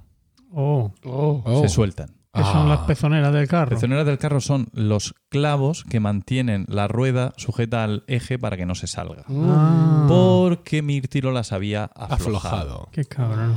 Entonces, entonces se le salen las ruedas ¿no? y, Se y- pega y un se ostión. rompe el carro, Enómao se mata entero Ostras. y, y- y ven- y vence Pélope y dice, y dice, pues ya está. Redondo. está hecho. Hipodamía en ese momento acude entusiasmada, un poco de pena porque ha muerto el padre, pero más bien entusiasmada, y a, a abrazar a Pélope. Y Mírtilo, que estaba por allí, se acerca un momento y dice, oye, Lo- si ¿Qué no te importa, mío? si no te importa. Baja de la braga. Y el otro dice, sí me importa. ¡Uy! Hola. Oh, qué Eh, tramposo. Coge, coge y, y lo mata allí mismo. ¿no? Muchacho. Lo mata, pero ah. no lo mata de golpe, que es el fallo. Porque Ay. si lo mata de golpe, no hay problema. Pero el problema es que lo mata, lo deja medio muerto y el otro le da tiempo a maldecirlo. ¡Ay! Ay. Lo maldice y le dice, pues que sepas que a partir de ahora a ti y a tu familia les va a ir todo fatal, ya verás. Oh, no. Y, ya se, y se muere. ¡Qué terrible! Ya. Le va a ir todo fatal. Como- Maldición más, maldición. más- más Para maldita. ser una edición clásica deja poco que desear. Pues sí. Y con esto terminaría la temporada 1 de nuestra serie. Una, te- una- Quizá este último capítulo se podría repartir en 6 o 7, pero bueno. lo temporada sé. 1 porque- con, dos- con dos capítulos. Sale un poco desequilibrado. ¿eh? Sí. Dos capítulos temporada 1. Sí. ¿Vale? Va- vamos bien. ¿Queréis seguir viendo la serie o ya.? No, no, está muy bien. Hombre, no, no, no, viendo sí, que las sí, temporadas sí, son sí, tan no pare, cortas, no la verdad es que no importa. Se puede ver una tarde Sí. con los niños. No, hombre, con los niños no lo sé. A lo mejor con los tuyos sí, pero con los nuestros no. Bueno, pues os mando a los míos y lo veis con los míos. Eso muy bien. Bueno, la temporada 2 se llamaría Los Pelópidos. Temporada, dos, no, hombre, tira con el mismo capítulo, sigue o no. No, no, es que, Ah. es que ese final ha sido de, de Final Ha Season. sido muy claramente. fuerte, ha sido Sí. un capítulo doble. Capítulo doble. Temporada 2. Los Pelópidas. Que son los hijos de Pélope. ¿Vale? Que se sentido. llamaban ah, Atreo y Tiestes. Y de Atreo viene lo de los Atridas. El, el naming es lo que lo- a lo mejor hay que retocar, ¿eh? Eso nada. Eso es lo único que exijo que se respete. Netflix, ¿eh? Porque Mike, Stu, Wilson, Jennifer, yo qué sé, falla. pero todas esas cosas que estás diciendo, El la gente no se va a acordar, ¿eh? El Eso capítulo 1 me importa un huevo. Va a decir la rubia, el flaco, el del palo. No se van a el del hombro de marfil. No se van a aprender los nombres. el negro, El el, bigote. el, El que se gordo. acuesta con su hija. El gordo, el viejo. Pues como el- Juego de Tronos, el, enano, y el el, otro no sé qué, o qué, o es que Juego de Tronos es distinto. O me Ahí, vaya a ahí. decir que Juego de Tronos iba ahí con Mr. Stark, no Claro, sé cuánto. hombre. pues Yo claro. me sé todos los el nombres. cabrón del no sé qué. Yo me sé todos los nombres. Sí, sí, venga. Capítulo Capítulo uno. También, también un análisis de Jaime Altozano de la banda Métele un sí le Es un sirtaki ahí de... de, de, Dice que, es la subida y la caída el Ah. Que vas cab- en el caballo. No, no, caballo no, que un rey sube y lo Ah. mata. Otro rey sube y, Y lo el, mata. y el Sí. 2 es el trono. Y Eso. el mi es eh, el ascenso. Eso ¿no? es. Venga. El capítulo Tenemos que hablar de tu 1 banda sonora. Los capítulo pelópidas. uno Me se falta llama una banda así, sonora se llama así, una familia pelópidas. feliz. Ah. Ah, mira. Familia feliz. Pélope. ¿Música de familia feliz tiene? ¿Algo Música feliz? de familia feliz. Eso es Rush. Qué chulo. Pélope y Podamía tienen dos hijos, Atreo y Tiestes. Y además están criando a Crisipo, que es hijo de Pélope con una ninfa, anterior a conocer a Hipodamía. Ah, bueno. Ah, vale. Pero este Crisipo es ya pues quitarlo, ya pues quitarlo. Es el favorito de su padre. Em, entonces, ¿qué pasa? Pues que eh, Hipodamía mm, dice, a ver si al final el trono lo va a heredar. ¿Qué eh, trono? El trono del, Pe- del Peloponeso, de Olimpia, que es donde, Ah. que es donde Eh, vivían Ah, estos. vale, vale. Como han matado al padre. Han matado al padre. Ah. sí. Y no le podemos poner en vez de hipodamia, hipodamia, que queda como más. Hipodamia, va más como más rápido que hipodamia. No, me gusta más hipodamia. Suena, Uy, uy, uy, uy. No le ha más gustado chulo. nada la sugerencia. suena más Yo chulo. estoy viendo hipodamia. la cara de Paco, Pues tú ¿eh? no, pero hipodamia. cortar el rollo total. Es más sí, como sí, más sí, griego sí, que sí. hipodamia. Hipodamia. ¿Magreo? ¿Has dicho? Más Ma- griego. Ah, más griego. Magreo. Hipodamia. Hipodamia de, de, de Tebas. Bueno, eh, pues resulta que. La de los ojos que garzas. Hipodamía. eh, Hipodamía eh, quiere que sus hijos reinen. Entonces se las arregla para que maten a Crisipo, al hijo de, de Pélope. ¿Y se lo comen? eh, no, no se lo comen, Tampoco. lo dejan allí por un, desperdicio. re- por un respeto a los muertos. Hay un respeto ahí. O sea, Un hasta, matarlos, no, pero luego ya un respeto. Ya. Eh, y, y- y claro, esto a Pélope no le sienta bien. No, claro. le sienta bien porque dice, No. hombre, a ver, yo entiendo que a veces pues uno tiene un día malo, y, pero no. Pero esto sí que no. Os Y los, es- pasado. los, los- los echa. Le dice, ala, iros del país. Iros a vivir a otro sitio. Eh, y bueno, aquí es donde viene el spin-off. Ah, de los peliponesos esos. Claro, entonces en este momento se nos separa la saga y Hipodamía se va con sus hijos a hacer otras cosas. El spin-off eh, se llamaría Los Labdácidas. Y resumiendo mucho, mucho, quiere, eh, vendría porque eh, esta, esta ah, hipodamía intenta, a través de un personaje llamado Layo, intenta eh, acabar con Pélope, intenta derrocarlo, eh, pero al final todo sale mal y Pélope le dice a Layo, bueno, te voy a dejar vivir, pero te voy a echar una maldición. Coño, Que- o- o ya sea, van le- dos maldiciones. ¿Qué le, le dice que quiere susto o muerte. Y entonces pues le echa maldición. Y de esa maldición viene toda la saga de Edipo. Porque Oh. Edipo era el hijo de Layo. Ah. Pues aquí tenemos otra serie. Y Yocasta. ¿eh? Y Yocasta, sí.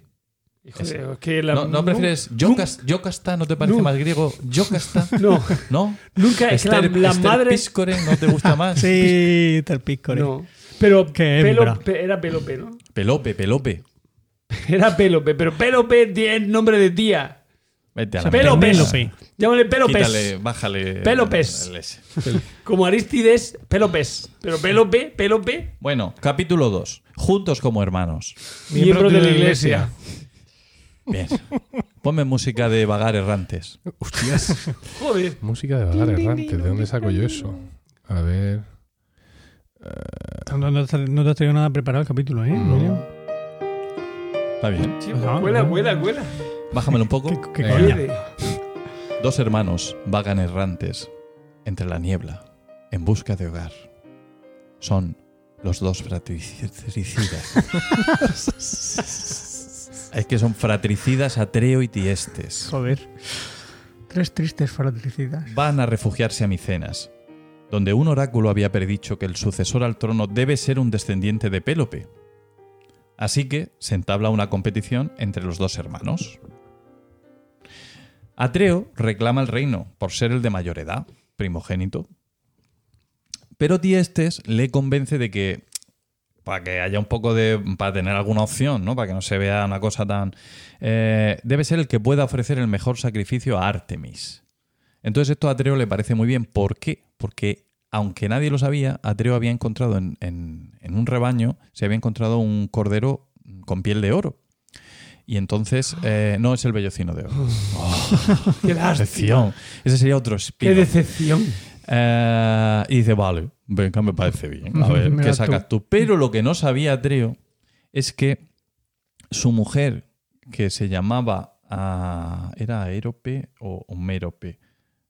Era Mérope. Se llamaba Mérope, eh, estaba liada con su hermano, con Tiestes. Con su cuñado.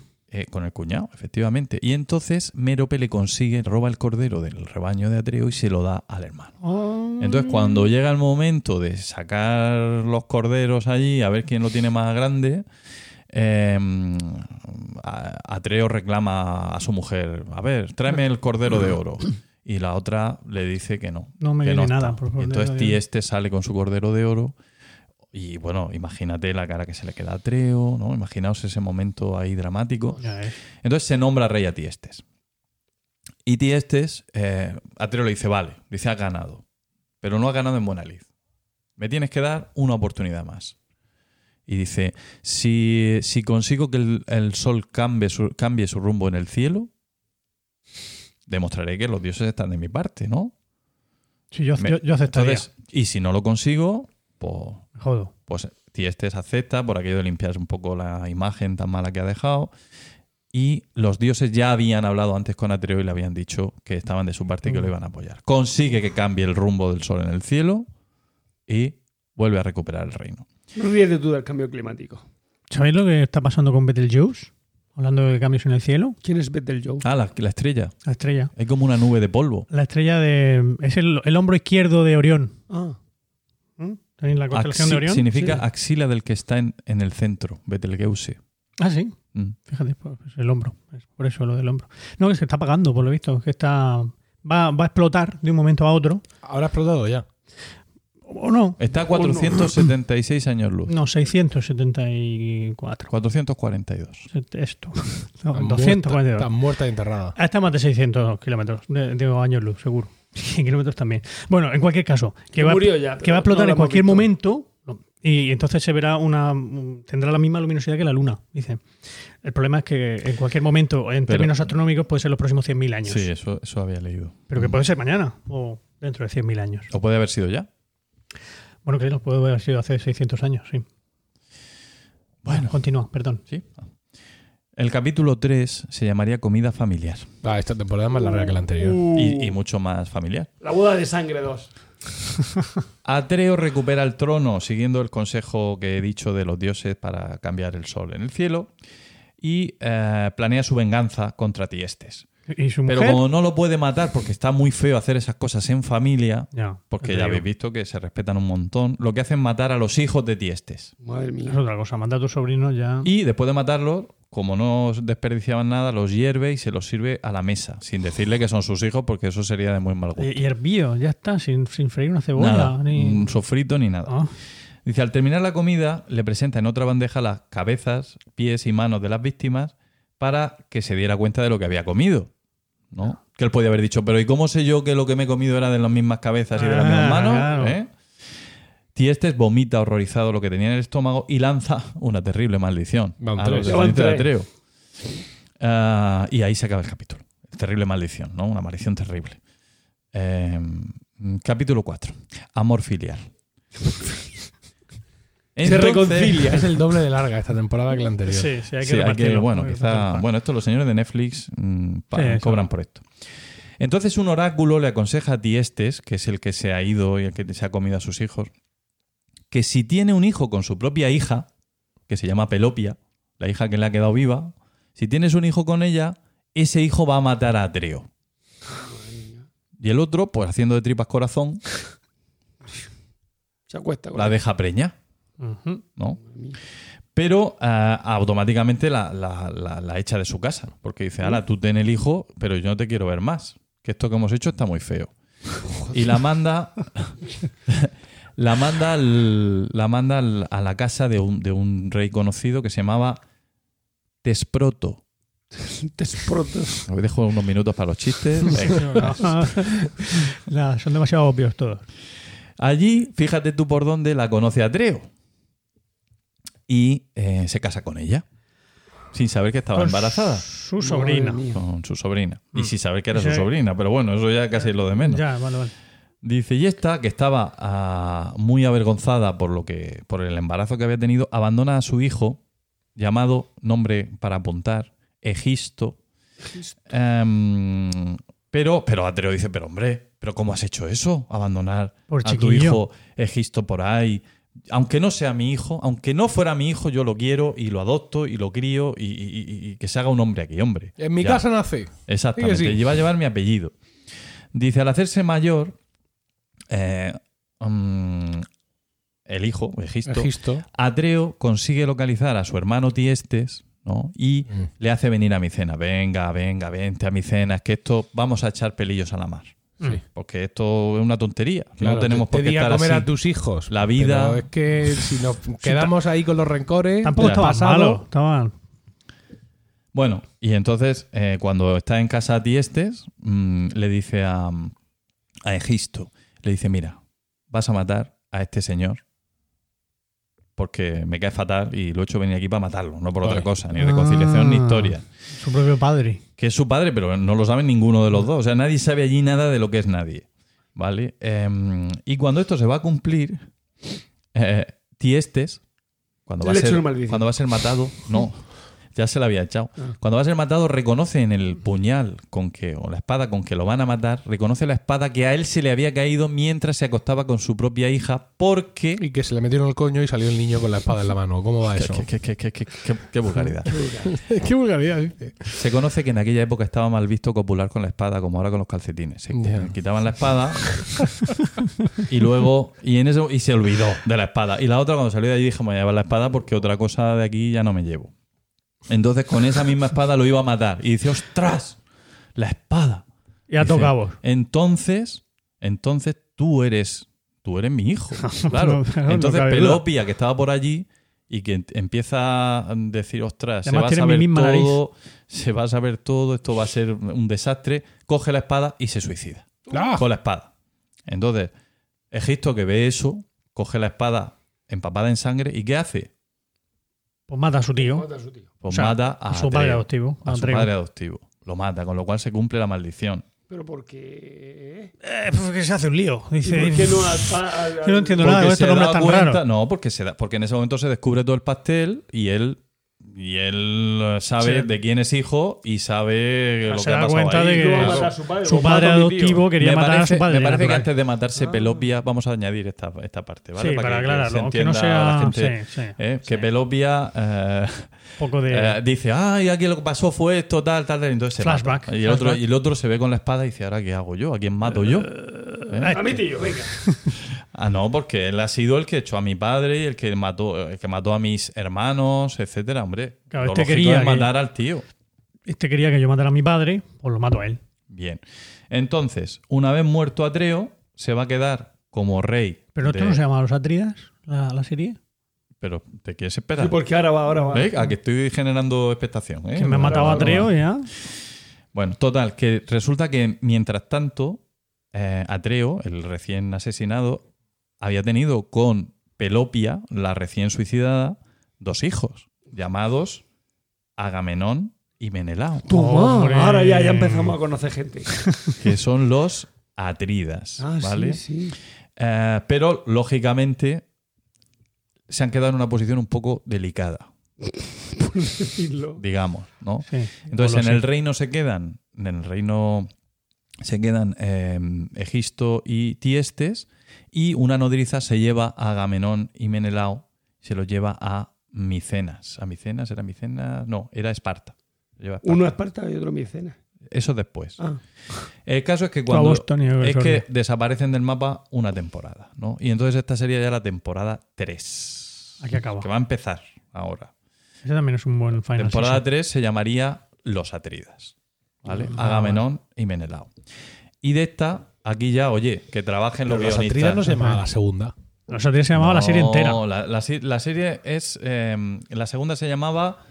eh, eh, Pelópidas. los Pelópidas. Los Pelópidas. Las Atridas es el nombre de la serie. Ah, la serie se llama Los Atridas. Y ahora quiere darle el mismo nombre a la, a Los la Atridas. temporada 3. Temporada 3, Los Atridas. Capítulo 1, Los Atridas. ¿Vale?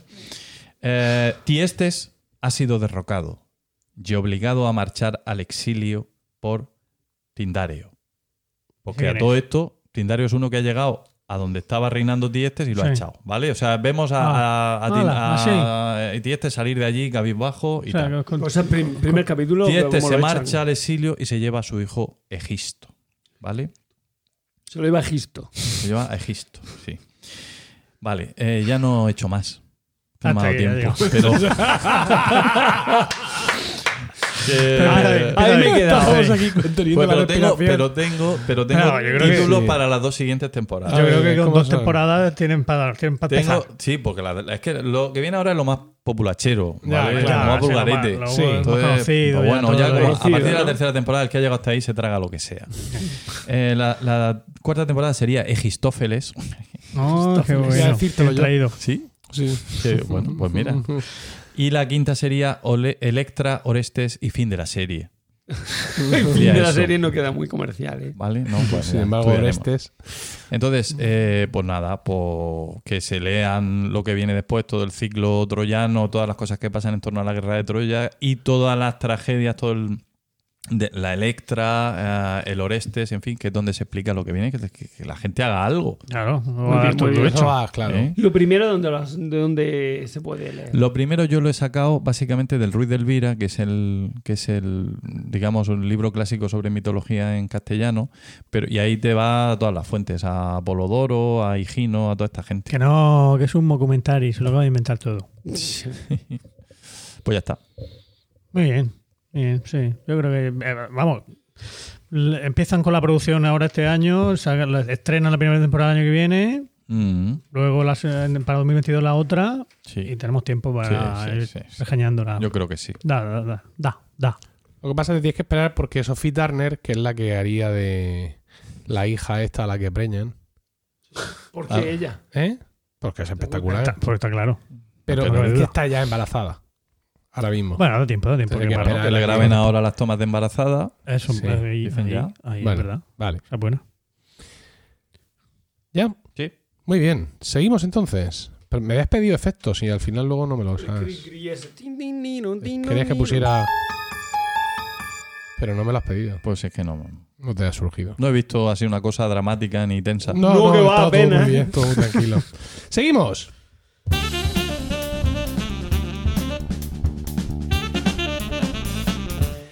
Y dinos, digo José, ¿de qué nos vas a hablar hoy? Pues yo voy a hablar del judaísmo hasta que me dejen.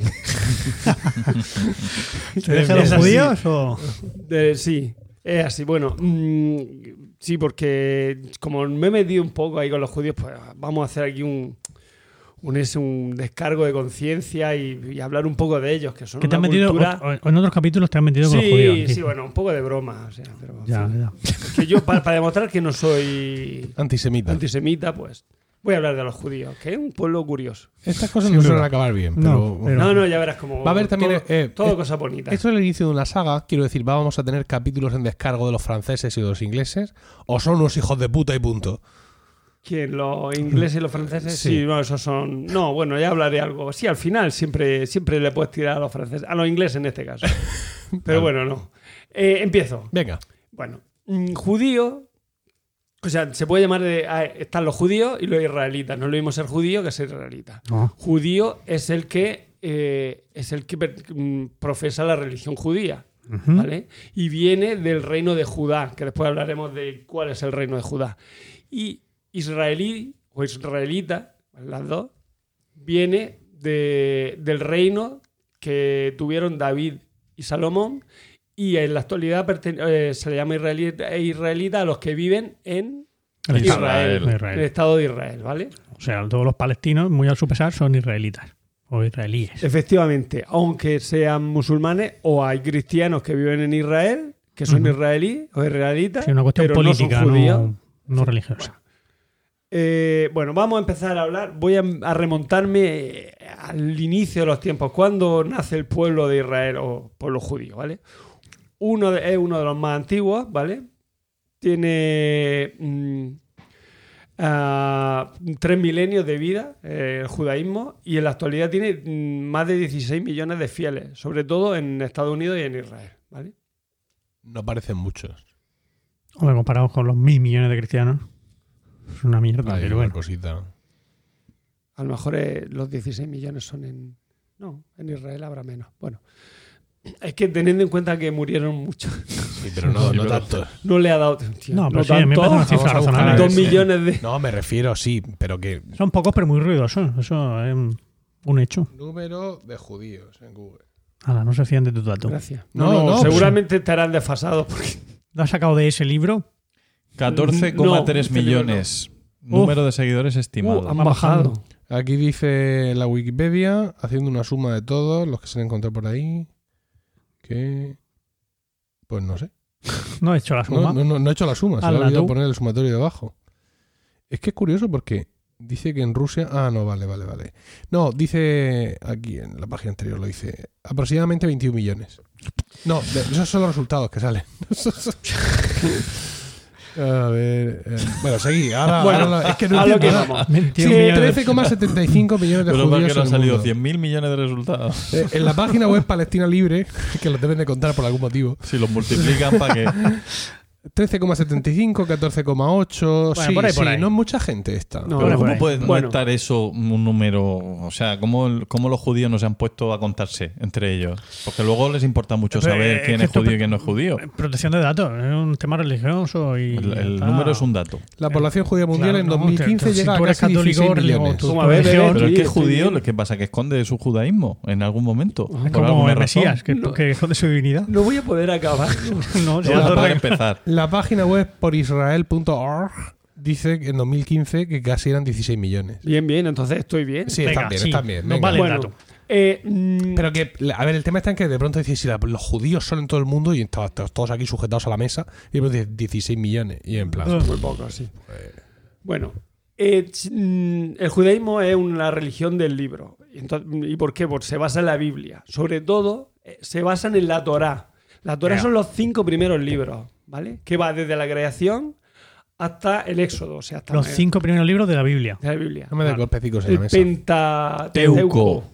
Toma. Palabra griega. que Gra- ya, ya lo significa- sé. Cinco libros. ¡Ey! Cinco muros, cinco murallas. Oh, vaya, pues el Pentateuco. Eh, he, he traído ese- este tema porque sé que vaya a aportar todo mucho y sobre todo sí, Emilio también de, de- de esta ya seguro que va a aportar muchísimo. Bueno, ¿Y si nos disfrazamos de judíos en el próximo carnaval? Ah, Vamos a hacerlo. El próximo carnaval que dentro de 24 De horas. judío- pero de judíos tú ya tienes la barba, ¿no? Bueno, nada más esto que ponerte hace- el- claro. estos cinco primeros libros tienen cosas muy, cordobés. Es que no me muy puedo dejar interesantes, esa como por ejemplo La historia de Babel, por ejemplo, aparece en, este, en estos primeros cinco libros, Sí. el diluvio universal, que aunque se habla del diluvio universal, hay constancia de que hubo un, Unas buenas inundaciones. Una buena inundaciones, que eso es lo que se reflejó.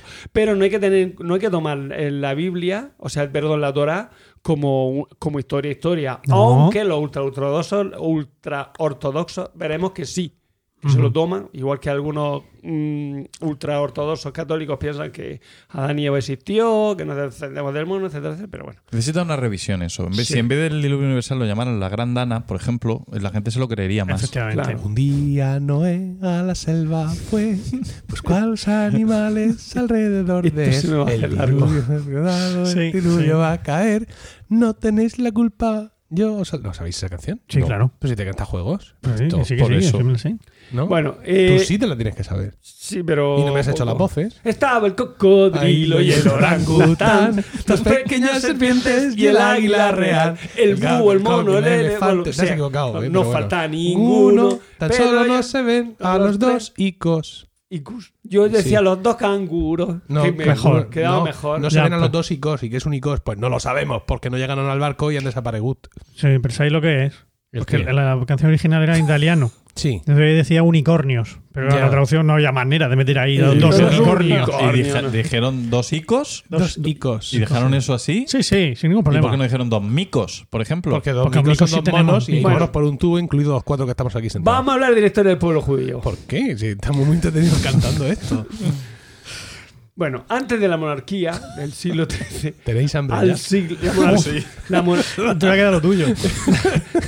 la monarquía, ¿sabéis que es David y Salomón? ¿Qué ha pasado? Aprovecha ahora, aprovecha. Venga. Venga. Hay un periodo muy oscuro, ¿vale? En el siglo XIII, unas tribus nómadas se van a instalar a la orilla del, del río Jordán. En el siglo XIII. Antes, Antes de Cristo, ¿no? Vale. Sí. Sí, sí. Before Christ, Before Christ. ¿vale? Se instalan a la orilla del río Jordán, pero a la orilla, digamos que pega el desierto, ¿vale? Sí, no la que da al vergel, No la a, buena. a- a la selva amazónica. La villa buena, no. Me refiero a que no a la zona buena, sino a la zona mala. La margen vale, derecha o la vale. margen izquierda. Porque venían del desierto. Es que no lo recuerdo. estaban muy Do- acostumbrados. Vale. Vale, sí. En el otro lado, en el otro lado estaban los cananeos. Oh. Clamaban a de Sí, mujer sí, ahí viene, no te voy a cananea. cananear. Entonces, eh, mm, cruzan el río Jordán los judíos y los cananeos les llaman hebreos, que significa en lengua cananea El que está en el lado del otro lado del río. Dios mío. Qué largo. Vale. Ah. Según la tradición, vienen de, Mesopotamia, conducidos por Abraham. Pero ya sabemos de qué lado del río estaban. Y sí. Y tras un largo, lo que pasa es que pasan por el desierto. Porque Claro. en Mesopotamia ahí hay buenos ríos y tal, Por pero ahí. no es el Jordán. No. Son mejores ríos. ¿Dónde Allí hay- sí hay vergel. Eh, Bueno, a lo que íbamos. De hecho, nace ahí la civilización, el Tigris y el como la conocemos. Eh, mm, según la tradición, vienen de Mesopotamia, conducidos por Abraham, y tras un largo viaje llegan a Palestina.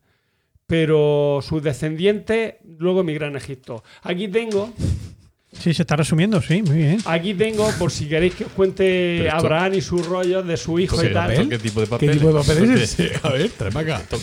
Manipularlo así ante el ¿Esto micrófono. qué es? ¿Esto ¿Esto dónde qué, coño, salido? ¿Esto qué coño es?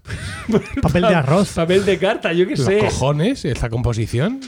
Paco, No sé, era de No un tengo era- tú que eres el científico. Estaba en un Sí, sí, hotel. sí. eso. Era En un hotel. hotel. Era de hotel. Era una esa que te dan de cortesía en una libreta de cortesía de un hotel. Ah, claro, te cogiste los cuadernos, el papel higiénico, el jabón, lo Pero típico, esto ¿no? no tiene aquí, esto no está cortado. ¿Cómo has sacado esto? Porque está, era, esto era como una libreta y estaba así. ¿Y cómo las Por arriba. Por arriba. Por arriba, ras. no se aprecia corte. Pues Saco una foto de algo para que la gente se oriente. O sea, no me dejéis que hable de Abraham y ahora me estáis contando. Es que encima- unos papeles muy Encima raros. te estamos mezclando los folios para que no. Sí, Bueno, los folios. tres. Cabrón, leche. Ah, no, este es el dos. Vale. Se los ha numerado. Bueno, a lo que hombre, iba. porque sabe que somos unos cabronías. Bueno, vamos a contar un poco de Abraham. Abraham Venga. tuvo muchas mujeres, aunque Sara fue la, su esposa legítima, ¿vale? dulce Sara. Con la cual engendró a Isaac. Sí. Sí. ¿Vale? Ya sabemos lo que pasó con Isaac y tal. También, antes tuvo, antes de Isaac, tuvo a Ismael. Ajá. Ismael es el que luego va a ser, digamos, el descendiente de los musulmanes. El, bueno, de de él El- van a descender De, los él- musulmanes. de él van a descender los musulmanes, perdón. Los Lo tuvo con una esclava egipcia que se llamaba Agar. ¿vale? Yo también tengo nombres Agar, Agar. chulos como, Agar, como Agar. Paco. Mm. ¿Vale? Si no, sería Agar mejor. Sería mucho mejor. Es que no lleva acento. güey. Isaac es el antepasado de los judíos. Y Por tuvo eso, por eso es dos gemelos. Este. Isaac va a tener dos gemelos. De Rebeca. Rebeca es su mujer, ¿vale? El primero fue Esaú y el segundo fue Jacob. Que Sí. fue el que le metió, se la metió doblar a Esaú con el plato de lentejas para que lo nombraran primogénito y ser, pues eso, el primogénito, que entre los judíos está muy bien eso de ser primogénito, por lo visto tiene eh, todo. eh, eh, eh. Eh, eh. No era un plato de lenteja. El plato de lenteja era el de Caín y Abel. Ah, sí. Lo de Saúl y Jacob no fue un plato de lentejas, sino que fue un guiso de cordero. Ah, vale. un- ostras, men- menos mal que te tengo yo a ti para. Pues a mí, lo es- a mí Fíjate, eso me ha el- dejado perplejo el- también, porque yo el pensaba que... archiateo, fíjate el archiateo. Aquí el ¿cómo archiateo le ha estado controla? leyendo el- la, la Biblia de los niños a su hija de 5 años todas las noches durante este Míralo, pre- míralo, pre-Grace. porque la ¿Y por Biblia qué de los haces niños eso? no es muy creíble. Hombre, pues porque forma parte de nuestra cultura y mis hijos tienen que, que conocer el folclore en el que se basan las Pero vas creencias a de sus confun- vecinos. Los vas a confundir. ¿Eh? Los vas a confundir. No, en absoluto. Pues Porque te, va- te vas a pedir de hacer la comunión y a ver qué ¿Qué haces va? entonces. Pero- pero- tú- Solo Tú- tenías que ver a la no te va a cara. pasar como le pasó a mi mujer cuando fuimos, cuando fuimos a, a la iglesia y decía mi hijo Darío, pero ese señor, ¿por qué está ahí colgado? Y empezó a llorar, pero, pero te- desangelado. ¿Puedo, puedo, puedo? Sí. El relato bíblico de la venta que hizo Esaú, hijo de Isaac, de, De su primogenitura. por un plato de lentejas. ¡Toma! Resumidamente, Pues entonces está la mal mi, historia libro- mi libro dice, de la Biblia de los niños. Luego lo llevó afuera y continuó diciéndole, mira al cielo si puedes, y así será tu descendencia. Bueno, aquí no dice del plato de lentejas. Isaac lloró, Rebeca no sé qué, dos pueblos no sé cuánto, pues no sé. Pero Caín y Abel no, no hubo plato de lentejas esto Caín y está sacado de la página sí. Religión en Libertad, que debe ser una fuente más o menos fiable. ¿no? Sí. Seguro, vamos, tiene toda la pinta. Pero, pero- pues, el- lo que yo leí hablaba de que Saúl se fue, por favor, se fue a cazar, porque Saúl era el cazador, y se fue a cazar un a- algo para hacerle un guiso a su padre, Claro. pedir la primogenitura. Sí. Y entonces la madre Ah, que, sí, Len, sí, que sí, era sí, sí. Que, que su- que Jacob era su favorito, es dijo, cierto, aprovecha, cierto. tú cógete un cordero de los que tenemos aquí, en vez de irte voy a cazar, y le haces el guiso de cordero y se lo das. Ah. Porque fue, fue, fue Abraham el que se lo pidió. No, confirmado. Del Génesis. Entonces Jacob dijo a Esaú, di- dio a Esaú pan y del guisado de lentejas. Y él comió Ah, y bebió y se ah. levantó y se A lo fue. mejor le echó lentejas al cordero. Exactamente. Lenteja con cordero. Entonces, Es yo que- teníamos los dos razones. A ver, ¿esa traducción cuál es? Esta Quiero, traducción quiero el original. La Biblia de la, Jerusalén. de arameo. Reina, la de Reina Valera de 1960. Bo, La Biblia de Jerusalén, Eso está venga. completamente Bueno. desfasado. Venga, que tengo. Que, que- que- que todavía no, No, he empezado, no hemos llegado No, ni, a, no, ni a que- David. tienes que saltarte algo y ir a David. No hemos llegado ni a David y ya me estáis aquí. Bueno, a lo que íbamos. Jacob va a ser el del cual descienda, o sea, va a ser el antepasado de todos los judíos, ¿vale? O sea, fíjate, ya empiezan engañando. Mal, mal. Pero bueno. Eh, mm, este se casó con dos hermanas, Lía y Raquel, otra vez. Y de ellas y de sus esclavas engendró doce hijos. Rubén, Simeón, Leví, Vale, vale, vale, Judá, 12. Dan, Neftarí, Gad, Ashar. Isaac, Zabulón, José nectarina. y Benjamín. Zabulón que no era son, un- que son las doce tribus de ¿Un demonio? Que son las doce tribus de los ju- judías, ¿vale? Sí. Y sus descendientes son los judíos. De esas doce tribus descienden los judíos. Sí. ¿vale? Por eso no, lo he dicho no todos me ha quedado los claro. nombres. ¿De dónde Vale. descienden las 12 tribus? ¿De dónde de descienden los, los, 12, judíos? de los doce hijos de. ¿Pero cuál era el séptimo? El séptimo era. oh, espérate. Un, dos, tres, cuatro, cinco, seis, siete. Gad. Gad. Mola, mola ¿Y como el nombre octavo? Gad. Asher. Venga, coño. Seguimos. el pelo. Ah, Yo, yo lo digo todo. Yo no soy como Jaime Altozano que engaña. Yo no. Yo voy, yo informo. No, claro, informo. todo, Gracias, todo esto es gracias. verdad. Ay, por fin. Todo lo que digo es verdad. Porque cerveza no yo no tiene, puedo ¿no? comer. Claro, Esto- algo para esto es como lo de tanta, lo que me lo pones aquí, pero no puedo comérmelo. Bueno. O tantaló. Tantalo, con. tantalo. Con, con. La gente no puede estar soportando esto a estas horas. Ya podemos hablar de lo que queramos porque no puede haber nadie escuchando. Bueno, seguimos, seguimos. Ah, vale, bla, bla, bla. Vale. Eh, mm, bueno, eso, emigraron a Egipto, donde padecieron sufrimiento y esclavitud. Moisés lo, mm, eh, le incul- fue, va a ser el que le va a inculcar, según la tradición, el sentido de nación y las bases de la religión, de su religión monoteísta. Gracias. Y, o sea, porque anteriormente mm, no, o sea, eran judíos, pero no, mm, el tal Yahvé no, no lo tenían. Quiero decir que eran pues, pues, pues, com- como Istar, como to- todas las. Sí, era otra, no. re- un- otra religión más del creciente fértil. Va a ser el. Ostras, que ha venido con la Biblia a Jerusalén. Si ya lo hemos descubierto, Que no, Que que no. teníamos razón. Génesis. ¿Qué era?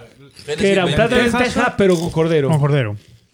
La- en vez de chorizo, que no pueden de tomar porque de es de pezuña. inventado ellos. Es de, pez- es de pezuña, no, no es rumiante. Sí, sí. Entonces no pueden hacer, no pueden hacerlos con chorizo las lentejas, pues lo hicieron con cordero. Claro. Después lo explicaré lo- lo- la- los alimentos coser si me dejáis. Si no, pues para la próxima. No pasa nada. Hostia, que me lo cargo. Bueno, a lo que íbamos. Eh, entonces Moisés va a ser el que va a elevar sentido de nación, va a hacer- dar la base de religión monoteísta y va, va a decir que no se puede, no se puede representar a Yahvé ni como animal ni como persona, porque es un espíritu, ¿vale? Le- Yahvé es un espíritu, el Dios este es un espíritu, no, no es corpóreo, a diferencia de nosotros que imagen y semejanza, tal, no sé qué, no sé cuánto. Los rollos vale. Pero imagen y semejanza no lo dice en el, Lo dice, no lo dice en el Génesis. Sí. Creará como al hombre a su imagen y Es semejanza. cierto. Vaya, pues no sé. Pues Moisés dice que no, hay que, re- que no se puede ¿No representar. dice Moisés? ¿Quiénes somos nosotros? Efectivamente. Bueno, a lo que íbamos.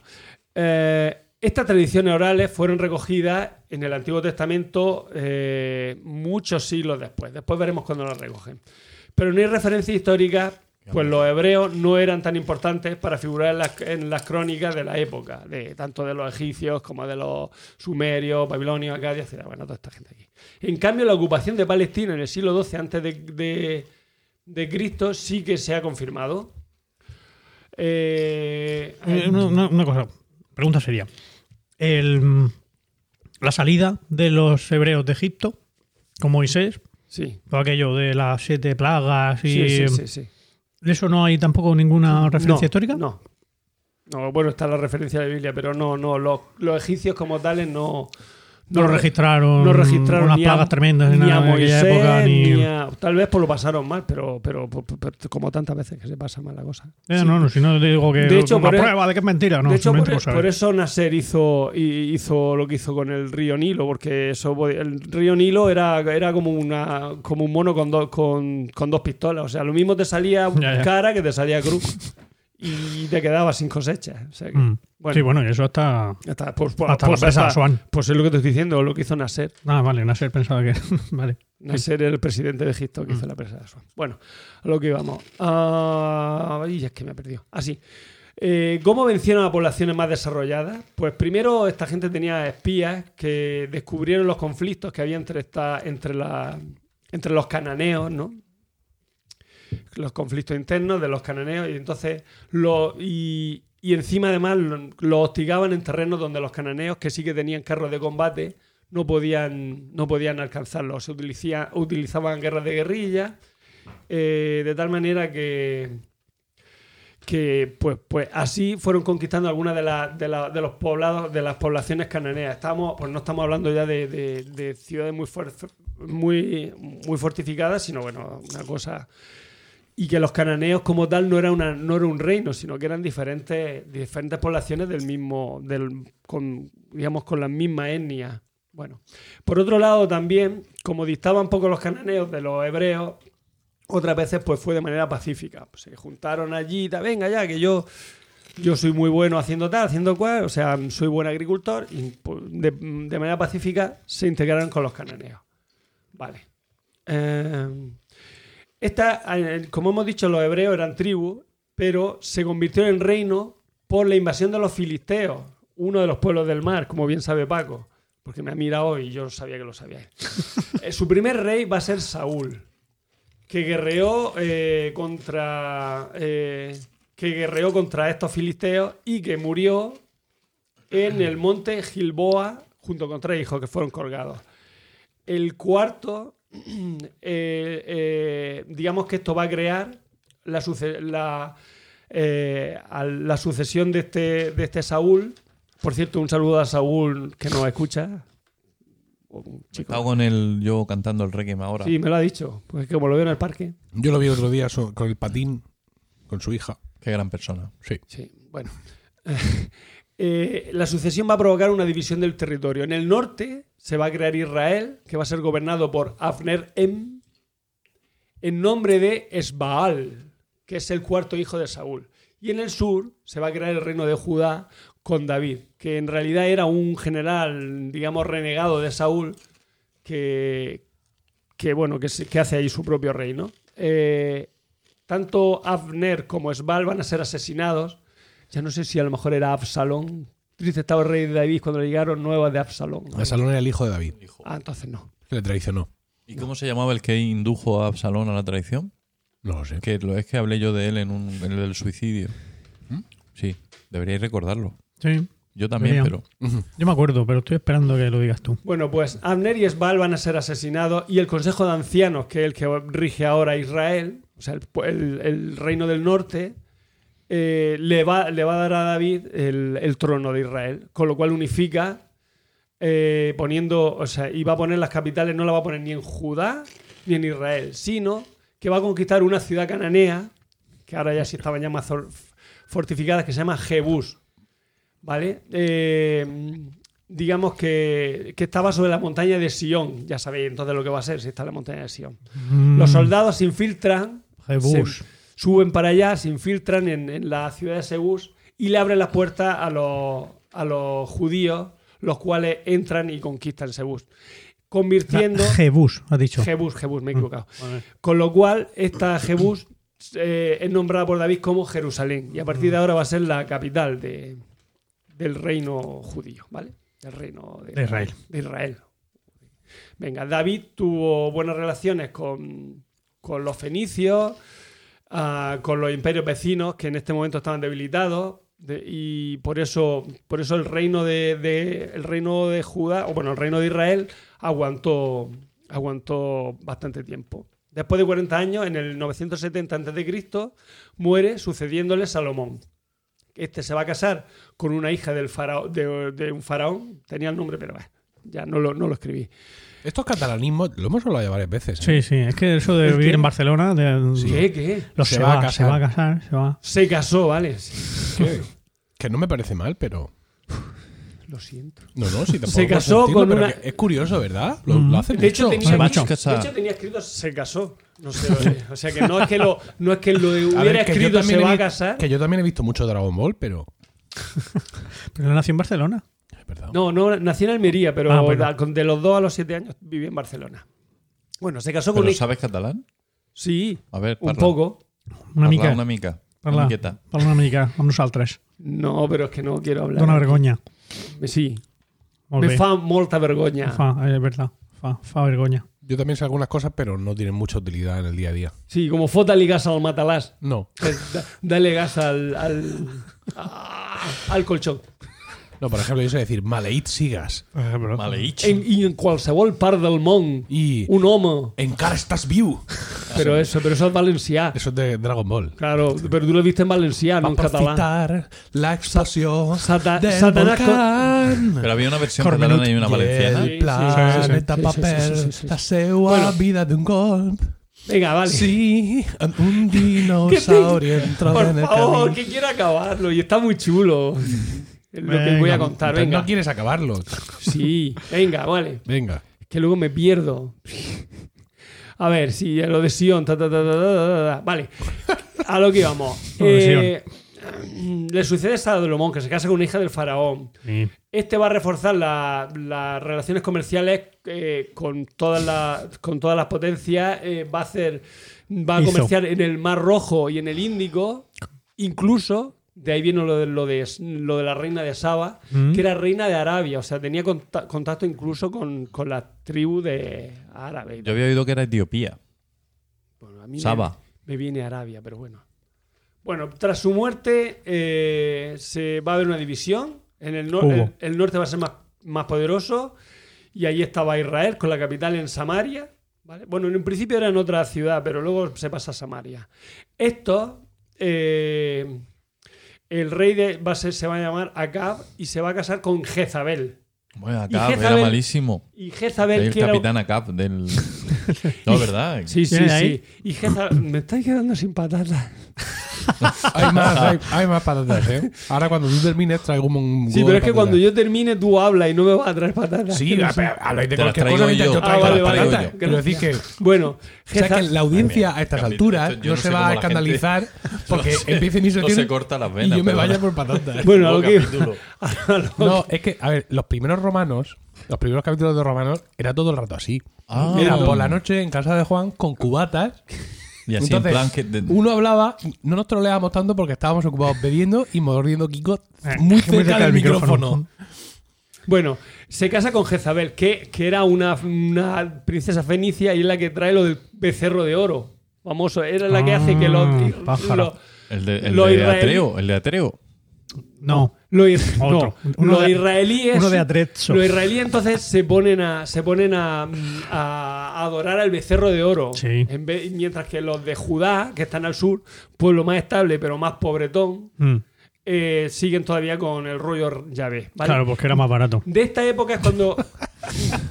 claro, no tienes que hacer becerro Son ni de son, ni de nada final. porque es un espíritu y no tienes que representarlo. o sea Claro. bien. Genial. Eh, vale, surge en esta época el profetismo, ¿vale? En el 720 los asirios acaban con Israel Lo tenía más largo, pero lo tenía la versión larga y la corta. La voy a hacer No, no resumas, no, no, no, no, no, no, corta. no, cuéntalo todo, no te dejes nada en el tintero, hombre. Queremos saber, queremos saber. Total, ¿a ¿Sí qué hora no? tenemos que ir a comer? ¿A las cuatro? A ver, nos estamos yendo a las dos horas de programa, ¿eh? Voy, voy, voy. No, no. Ah, no. más, más de dos horas porque queda lo mío. Obse- Pero digo rápido. Observaos que, observad ¿Ah, sí? que tengo la versión larga y la corta. Vamos a hacer la corta, ¿vale? Cuando habla de la versión, la versión corta para él son estos tres folios de un material que todavía no sabemos lo que es y no nos ha Que dicho. no, que esto es un folio. y la no versión larga. No, es eso no es un folio. libro. Son, estos son los- las postillas. Eso es que una, apenas una se tienen 5 como mucho. Estas son las notas, notas al programa. Las notas que puedo hablar o no puedo hablar de ello. Ya, pero no se ha aclarado todavía de qué coño está hecho ese papel. De arroz. Será arroz, yo súper sé. raro esto. Me lo habré traído de la India y Papiro. será de arroz, de yo qué sé, o de Egipto y a lo mejor. Yo que, no, Mira, mira cómo huele. Huele Ah, que encima huele. A ver. Huele, huele. Olerá a hombre, a mí. Huele a, huele a viejo. A mí, entonces huele a mí. Bueno, a lo que íbamos. Eh, bueno, en el 721 los asirios acaban con Israel y en el 587 Judá cae en manos de Nabucodonosor, rey de Babilonia. Ahí es donde dice ver el libro. Pues no lo saltamos. ¿Vosotros sabéis que yo he hecho de Nabucodonosor? Sí. ¿Lo sabéis, no? A lo que íbamos. Lo que inte- Yo, yo. Yo he, Sal- he hecho de ¿Hace, Nabucodonosor. hace mucho de eso? Como Sí, quiero hace comer ya pocos co- años. como quiero comer patatas, yo sigo a mi rollo. Como quiero comer patatas y quiero, la quiero historia. comer a buena hora, digamos que los persas Luego te lo cuento, se Paco. cargan a los Vale. babilonios, ¿vale? Y permiten a los judíos que sigan con sus creencias, pero no tengan un reino independiente. O sea, Ah. los dejan que estén dentro del reino, de- dentro de- del imperio persa. Ellos pueden seguir creyendo en Yahvé y tal, pero, pero son persas. Son, pertenecen al imperio persa, no lo hacen como reino independiente. Ujú. Es- en- a partir de este momento va a ser cuando el sumo sacerdote va a ser, mm, digamos, va a ser la máxima autoridad eh, política y religiosa de los israelíes, o sea, de los judíos, ¿vale? Eh, y es cuando se va a crear lo que hemos hablado, la Torá, o sea, los cinco primeros libros, cuando ya se, Se eh, escriben. se, se escriben, ¿vale? Bien, ¿Estamos, con- ¿Qué año me has dicho, más o menos? en el, sete- en el 587. Ujú. Ahora ya saltamos a Alejandro Magno, el Magno, que es el que invade el imperio persa. Entonces, eh, lo- lo- digamos que heleniza a los judíos, ¿vale? Un poco. Bueno, Pero los. Nunca se han Pero los macabeos, que tienen muy mala leche y son súper judíos, se, se eh, sublevan, ¿no? Quiero decir, Más conocidos como los macabíes. Bueno, se sublevan, ¿no? Se sublevan ante los ante ante estos ante los ante la dominación griega. Eh, ayu- ayudados de que Roma en esta época estaba, digamos, em, a resabiar, como dice mi pueblo, con Grecia, o sea, estaban ya eh, tratando de conquistar Grecia, estaban peleándose con ellos, logra en el 167 antes de Cristo convertirse otra vez en un reino independiente, hasta el 63, que llega Pompeyo y dice, che, che, che, se acabó, se acabó.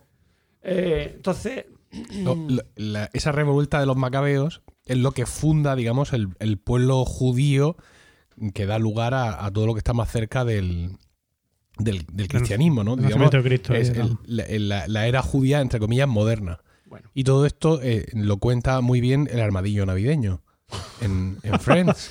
muy bien. Entonces, Pom- ¿No habéis visto ese capítulo? sí, sí, lo hace vi, pero tiempo. no recordaba tan, tan, tan al detalle. Pompeyo eh, le va a dar una independencia relativa a, a los judíos. O sea, antes eran más independientes, pero ahora dicen, no, ahora independientes, pero no tanto. Una- un estatuto de autonomía. Y efectivamente, y le deja, eh, eh, deja que, que gobierne Herodes durante 40 años. Herodes, que era, era, era judío, pero muy judío porque era un judío del sur. Y no, le, y los, no era un Mm. judío judío, sino que Era un judío poco- pata negra. No era pata negra. Entonces, ¿qué hace para congraciarse con los judíos pata negra? Pues vuelve a construir el templo de el templo de, Salomón. Jer- de, Salomón. de De Salomón, Salomón. que previamente habían destruido Como el puente. Nabucodonosor. Lo Como el no- puente. no lo había, Como el puente que César. no lo había contado, pero vuelve a, vuelve a reconstruirlo el puente que previamente habían Destruido, destruido Nabucodonosor, ¿vale? Sí, Vale. Que eso es que lo del templo lo tiene muy. claro, de O sea ahí que- el Muy lamento enfadado. de Jeremías. Vale. Entonces, en la. No, Vale. que sí, el lamento de sí, que sí, que sí, Jeremías que es eso. Que dice sedet sola civitas, Sí, sí. plena pópulo, ¿no? Pues sabía yo que Qué vacía está la ciudad antes llena de gente. Fíjate No, que ya estoy casi acabando, ¿eh? Se te los pelos a de tope, punta. a tope. Ah, ¿Por qué Vale. antes? ¿Eh? ¿Dónde dice antes ahí? ¿Cómo? La ciudad antes, ¿por qué antes? La ciudad llena de gente está vacía. Sí, bueno. Porque falta algo en esa Ya, ciudad. sí, efectivamente. Bueno. Por eso, si está vacía y es llena de gente, pues es que antes. Pero no antes. No, está vacía y está llena de gente al mismo tiempo. La ciudad de Pero que- ahora porque ha perdido el templo, no es un problema. Bueno, es igual.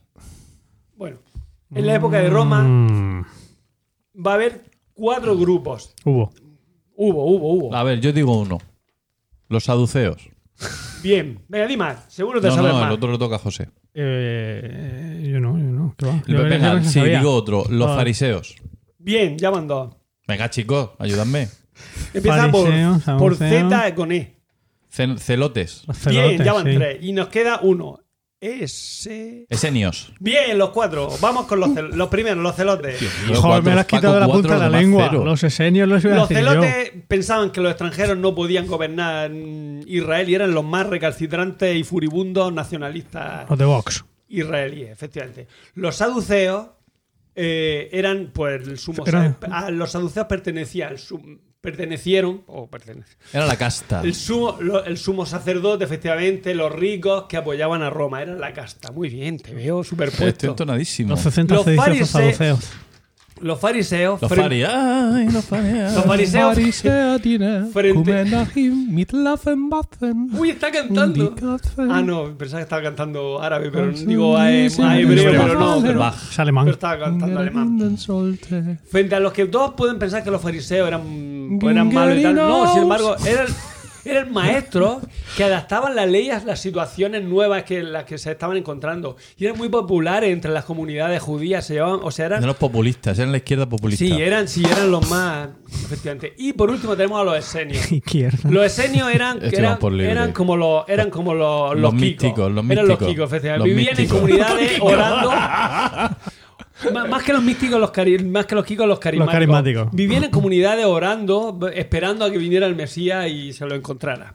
De lo del Mesías tenía varias historias, pero no lo voy a contar porque. Joder. Pues una pena. Déjalo Pues mejor. para la próxima cuento Venga, los vale. diferentes Mesías de los judíos. Venga. Ay, qué bueno. Eh, Ay, qué bueno, qué buen tema. Los celotes se Este es negaban el a. Mesías y yo sé mucho de eso porque he seguido a varios. Los negotes, los, negotes, los celotes se negaban a pagar impuestos a Roma. Bueno, Y, eh, eran unos broncas. y encima, con el rollo del culto imperial que va a poner eh, en el 67. El rollo del culto imperial Augusto. hoy un respeto, Augusto, ¿eh? Augusto. Que aquí cada uno tiene la religión que le parece. Augusto, efectivamente.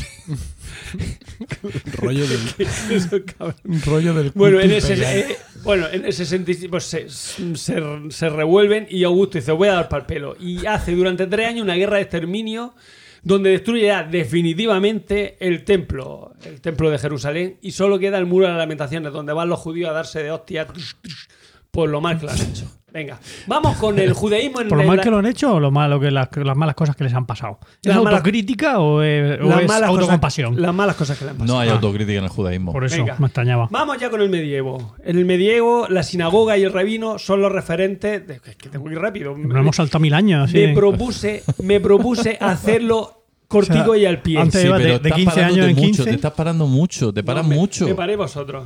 Por cierto, eh, Sí. esto no lo he hablado antes, pero si tú te fijas, eh, antes de llegar al medievo, si tú te fijas, a los Ah. judíos le iba bien y Eh. han tenido pueblo, eh, reino independiente, mientras que, eh, mientras que los, los imperios vecinos estaban en crisis. Porque Palestina, si tú te fijas, está en un lugar estratégico, está entre Asia, África y Europa y es muy golosico. Entonces, Es cierto. ¿Cuándo, cuándo es cuando les va bien a los judíos? Pues cuando los mesopotamios y los egipcios están peleados, cuando los persas y los griegos están peleados, cuando los romanos y los griegos están peleados, o cuando los mm, eh, incluso va a haber guerra entre musulmanes y cruzados y entre turcos y ingleses. Entonces, Se oye en el micrófono que eso, que ya, claro. que ya es la última. Los turcos y los ingleses cuando van a conseguir el reino, el, o sea, el actual reino de Israel. O sea, gracias a que los turcos tienen mal, eh, digamos que tienen, mm, se, des- se disuelve el imperio turco, el imperio otomano,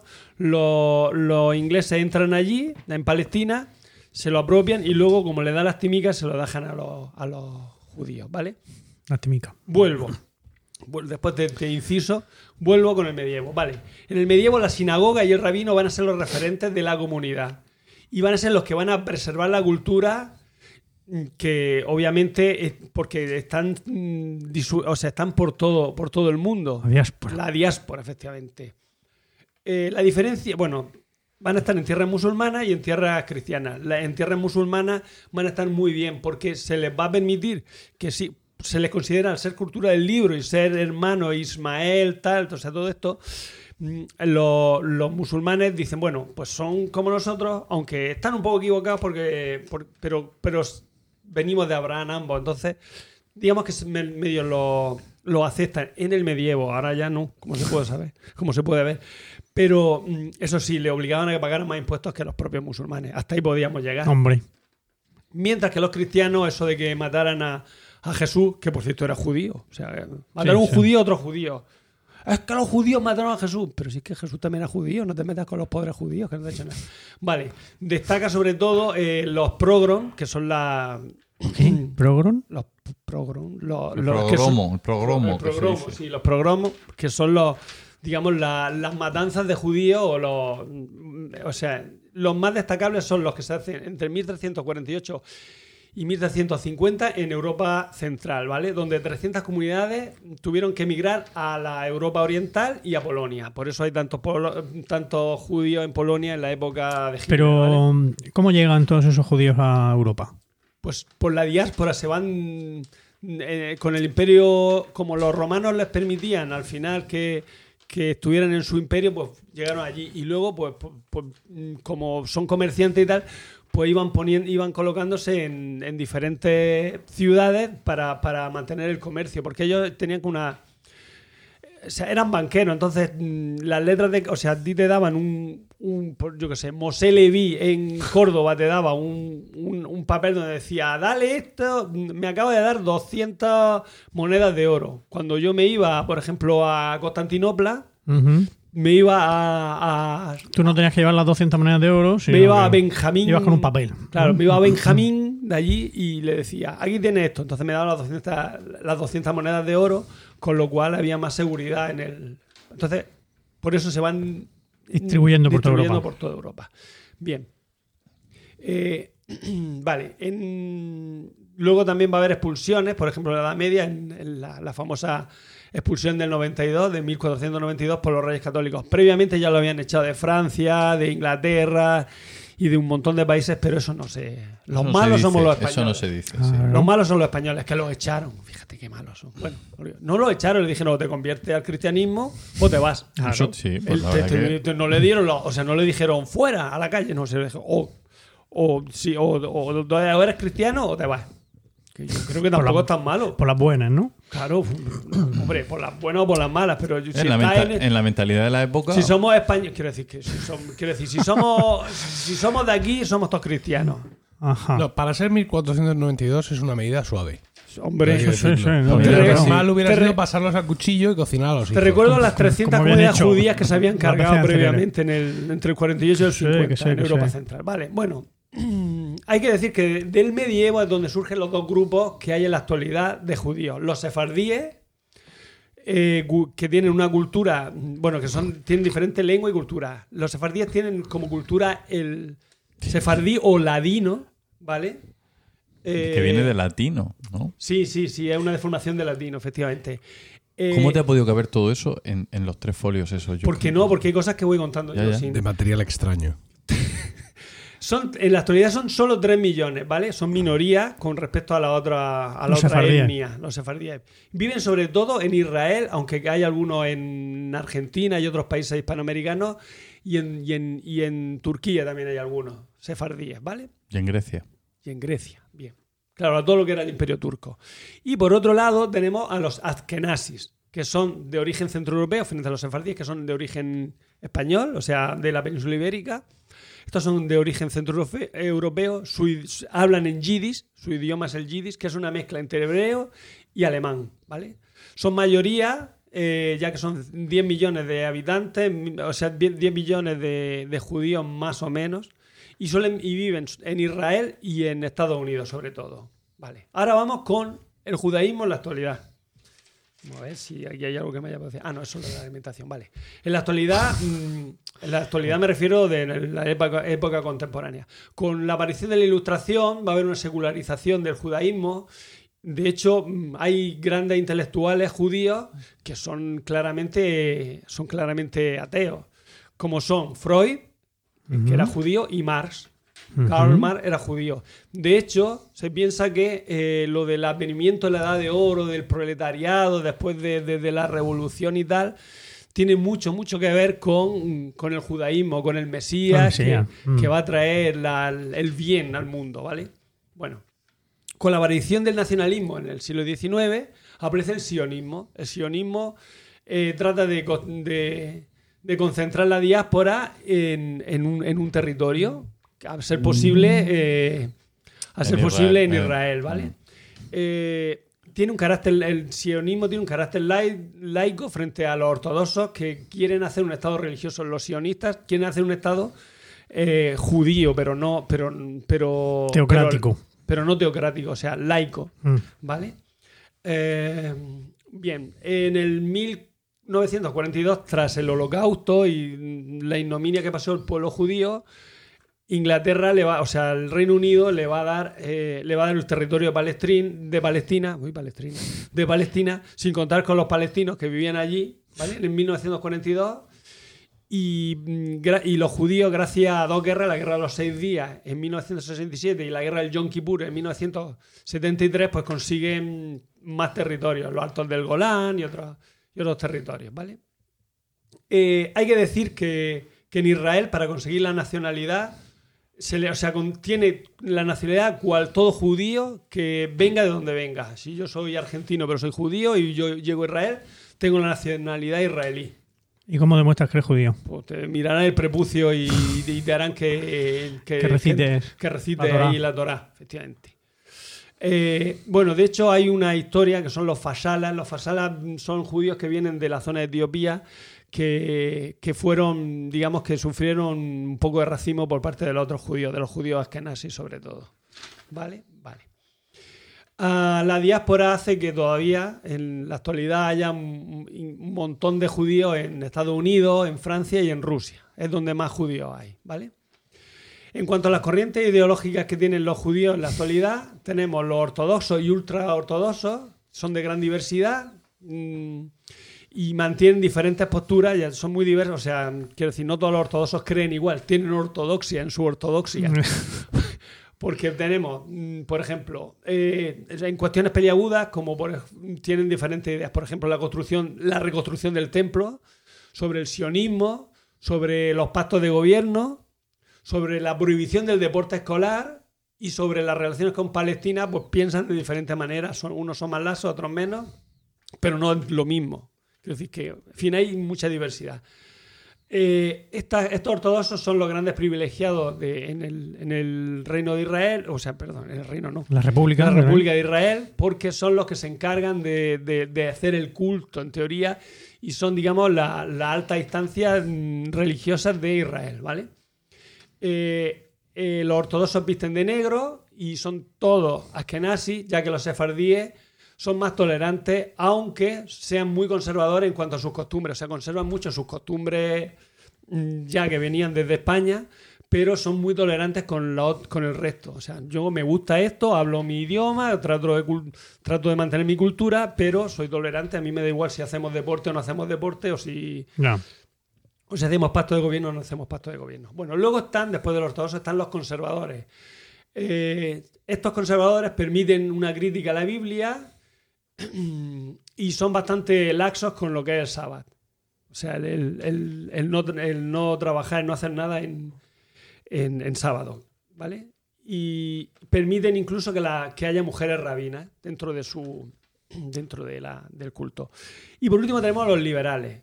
Tienen una, tienen una, son, tienen, la igual, tienen igual moral sexual que el resto de, de los europeos o de los, de americanos, o sea, no se diferencian en cuanto a la moralidad del resto del- de los países occidentales. Incluso aceptan los matrimonios mixtos. O sea, yo me puedo casar con una cristiana y que esa cristiana no se convierta al judaísmo. No hay problema. Vale. Y ya no quiero irme sin contar, esto ya es lo último. Ah, bueno, sí, dos cosas. El culto. En cuanto al culto, tenemos la Torah, como hemos dicho, que marca las pautas de lo, que está prohibido. Eh, eh, muchos maestros hicieron, digamos, puntualizaciones a esta Torah y estos en, en cuanto a puntos oscuros que tenía o a problemas nuevos que van a surgir. Porque claro, la Torah es de la época de la época de, los de no, de los de Sí, Nabucodonosor y tal. O sea, eso ha variado mucho el mundo desde entonces. Entonces, estas puntualizaciones que van a hacer los rabinos se va, va a ser el Talmud. Que ya, como hemos dicho, el Talmud nace ya escrito en el siglo VIII después de Cristo. El culto lo puede dirigir cualquier persona, pero eh, principalmente lo hacen los que son, o sea, tienen prioridad los coger, que son los que vienen de los levitas. De ahí viene Goen, el apellido Goen viene Mm. de coger, que son los, los que pertenecen al pueblo de, A la tribu Leví, a la tribu Leví. de Leví, ¿vale? Que son los levitas. Eh, en cuanto a quiénes son los que ofician el culto, pues tenemos al rabino, que ya hemos visto que es el, el, el Aranda, el que manda allí. Tenemos al Hazán, que es el cantor, el que se encarga de hacer los cantos judíos. Y por último tenemos al escriba, que es el que hace las copias de la Torah, que como hemos visto son esos rollos que no, eh, no los puedes poner en fotocopiadora, sino que los tienes que hacer a mano, en, en piel de, de Carnero. de carnero, neo- lo que sea. Y tal, en fin, que tiene su. Y son los que escriban los que le escriben la- las oraciones en las jambas de las puertas o incluso en los. Bueno, no sé si os habéis fijado que llevan como una especie de cajitas con unas tiras de cuero atadas a los brazos, que son, son oraciones que tienen los judíos, que ponen los judíos, pues en el Bar Mitzvah y en otras ocasiones de. Por último, voy a hablar de la alimentación. No pueden tomar cerdo y no pueden tomar, eh, perdón, animales con que, con que tengan sangre. Por eso necesitan un sajet, que es el matarife, que, que los tiene que matar de una manera específica, para que no haya ni una pizca de sangre. Eh, no se puede mezclar la carne con la leche. O sea, tú no puedes hacer una comida que lleve carne y leche a la vez, o sucedáneo de la leche. Kebab, no puedes comer kebab. No puedes, claro. Porque lleva Pues salsa, lleva- yo, lleva salsa, salsa yogur. yogur. O no puedes comerte unos libritos de, de- de- de carne con, con queso fundido en el medio. O sea, no pueden tomar sándwich mixto. Sándwich mixto tampoco. Y la salsa esta de queso, eh, cuando es que hay a veces con filete de ternera con... La pizza con la pizza con Sí, ternera no puede ser. Con pepperoni, no. A la pimienta. Sí. Tener a la pimienta, tener al, un poco de al sal, Roquefort. Todo esto. eso Al nada. Roquefort no pueden tampoco. Nada. Vale, todo esto está recogido en el Levítico. Eh, claro, este, esta, mm, esta comida kosher, que es como se llama ese tipo de comida, hizo que, bueno, en- las comidas era donde eh, se conseguían lazos de amistad con, otros, con otras comunidades que no fueran judías y al ser tan así, tan retraídos, pues impidió y hizo que se aislaron un poco. Las prohibiciones del sabbat es, por ejemplo, no pueden ni cocinar, ni sembrar, ni segar, ni encender fuego, ni vender o, cargar mm, o cargar peso en esos, en esos momentos. Lo cual te hace que la comida del sábado, que es muy especial, se tenga que comer fría, porque si no puedes cocinar, ni puedes luego encender fuego, ser Ensalada frío. rusa. O eso, tienes que tener unos termos de, de- de- de- de- de mil narices y encenderlo el día anterior. Vale. Y en cuanto a la comida, como hemos dicho, como no pueden, o sea, tienen que comer eh, animales de pezuña partida y que sean rumiantes. Por lo tanto, el camello es rumiante, no se puede comer porque es rumiante, pero no tiene la pezuña partida. Partida. El tejón no se puede comer porque es rumiante, pero no. Porque tejón, tiene la partida, eso. tiene la, par- la pezuña Esos guisos de partida. tejón que nos hacemos los católicos. La, Mm. la pezuña partida, Ese tejón estofado. pero no es rumiante. La liebre le pasa lo, le pasa lo mismo que al tejón. Tiene la pez, eh, o sea, no, le pasa lo contrario que al tejón. Eh, es rumiante, pero no tiene la pezuña partida. Pero no, lo tiene la, no tiene la pezuña partida. ¿No vale? Por, por último, tenemos eh, los animales acuáticos. Solo se pueden comer los que tengan escamas y aletas. Los otros, o sea, ni gamba, ni camarón, ni chipirón, de esos nada. Y en cuanto a las aves, se pueden tomar cualquier ave que no sea ni buitre, ni águila, ni, no, ni águila, ni, ni buitre, ni, ni, ni- ni- ni ninguno que sea de su familia. De los- ni, La murciéla- familia. ni murciélagos, que consideran a los murciélagos también parte, Ah, pues de, sí. los, parte de los aves. Ni murciélagos tampoco se pueden. Vaya, hombre. No se puede Y comer eso es murciélago. lo- y Pues ya no me hago judío. Y esto es lo que O sea, que te inviten a un banquete judío Directamente. Ya sabes que si tú esperas Ese día es que tengo compromisos. Águila asada. O, te- o tejón a la miel. No. bueno, pues aquí tienes Pues tus eso. patatas. Ay, qué bien. Tus patatas aliñadas con eh, pimienta Las y limón, ¿no? porque estamos Las en Murcia. Son muchas para ti, Ah, bueno, son muchas para y vamos con mi sección, que nos- se nos está yendo esto al carajo. Son ya do- dos horas y diez, ¿eh? Bueno, tiene. Lo mío es Tres corto. minutos. Sí.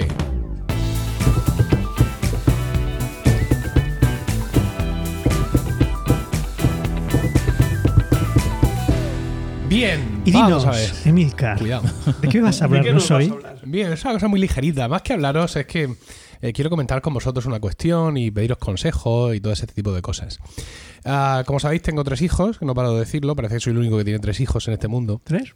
Sí. Ah. Y ahora mismo tengo a Isabel y Emilio durmiendo juntos en su dormitorio y a Miguelito pateándome el- el- el- el- los, los riñones Mm. en la cama porque nosotros somos muy de colechar, Mm. ¿vale? Hay una cuna, pero vamos, es para, colgar ropa en, Sí. en las barandillas.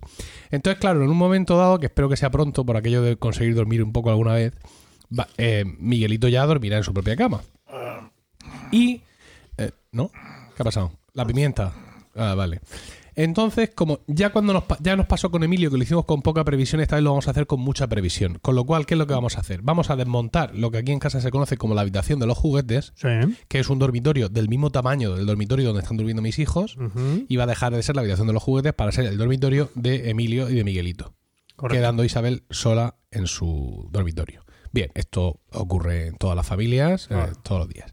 Pero claro, a mi mujer mí nos ha dado por pensar que a lo mejor esto es algo más que simplemente sacar unos muebles del IKEA y meter otros, ¿no? Que quizá puede haber, puede haber un algo más, ¿no? Eh, quizá, eh, ¿qué quieres? ¿Cerveza? Es que en el- Solo hay una y no quiero porque. sí, Solo hay una y sí. es alhambra de estas así. es como esa, igual de ¿Alhambra que esta. No, es como verde. Ah, Ah, porque de la la que está así. Sí. De ¿Dónde la está la buena. otra? La otra. Coge la que quieras porque en esta casa nadie bebe cerveza. Ah. Entonces coge la que te dé la gana y, Vale. Y ya está. Bueno, entonces, hemos pensado que lo mismo ay, se puede hacer algo más, no simplemente cambiar unos muebles por otros. Hmm. Luego, aparte, tenemos otros- otras necesidades, porque el parquet de la casa venía mal de fábrica, por así decirlo. Ya nos indemnizó la constructora en su momento, pero teníamos claro que en algún momento había que cuchillarlo, el parquet, ¿no? Porque estaba muy levantado, etcétera, etcétera. Eh, y bueno, pues eso. En general, pues hemos pensado que a lo mejor no era mala idea contar con un profesional de esto. Es decir, buscar un interiorista y o diseñador de interiores. Sí. Que es algo que, eh, pues, eh, eh, un problemazo, como veis, muy del primer mundo, muy de gente acomodada, pero oye, en fin, es lo que hay. Entonces, hemos empezado a buscar y a preguntar.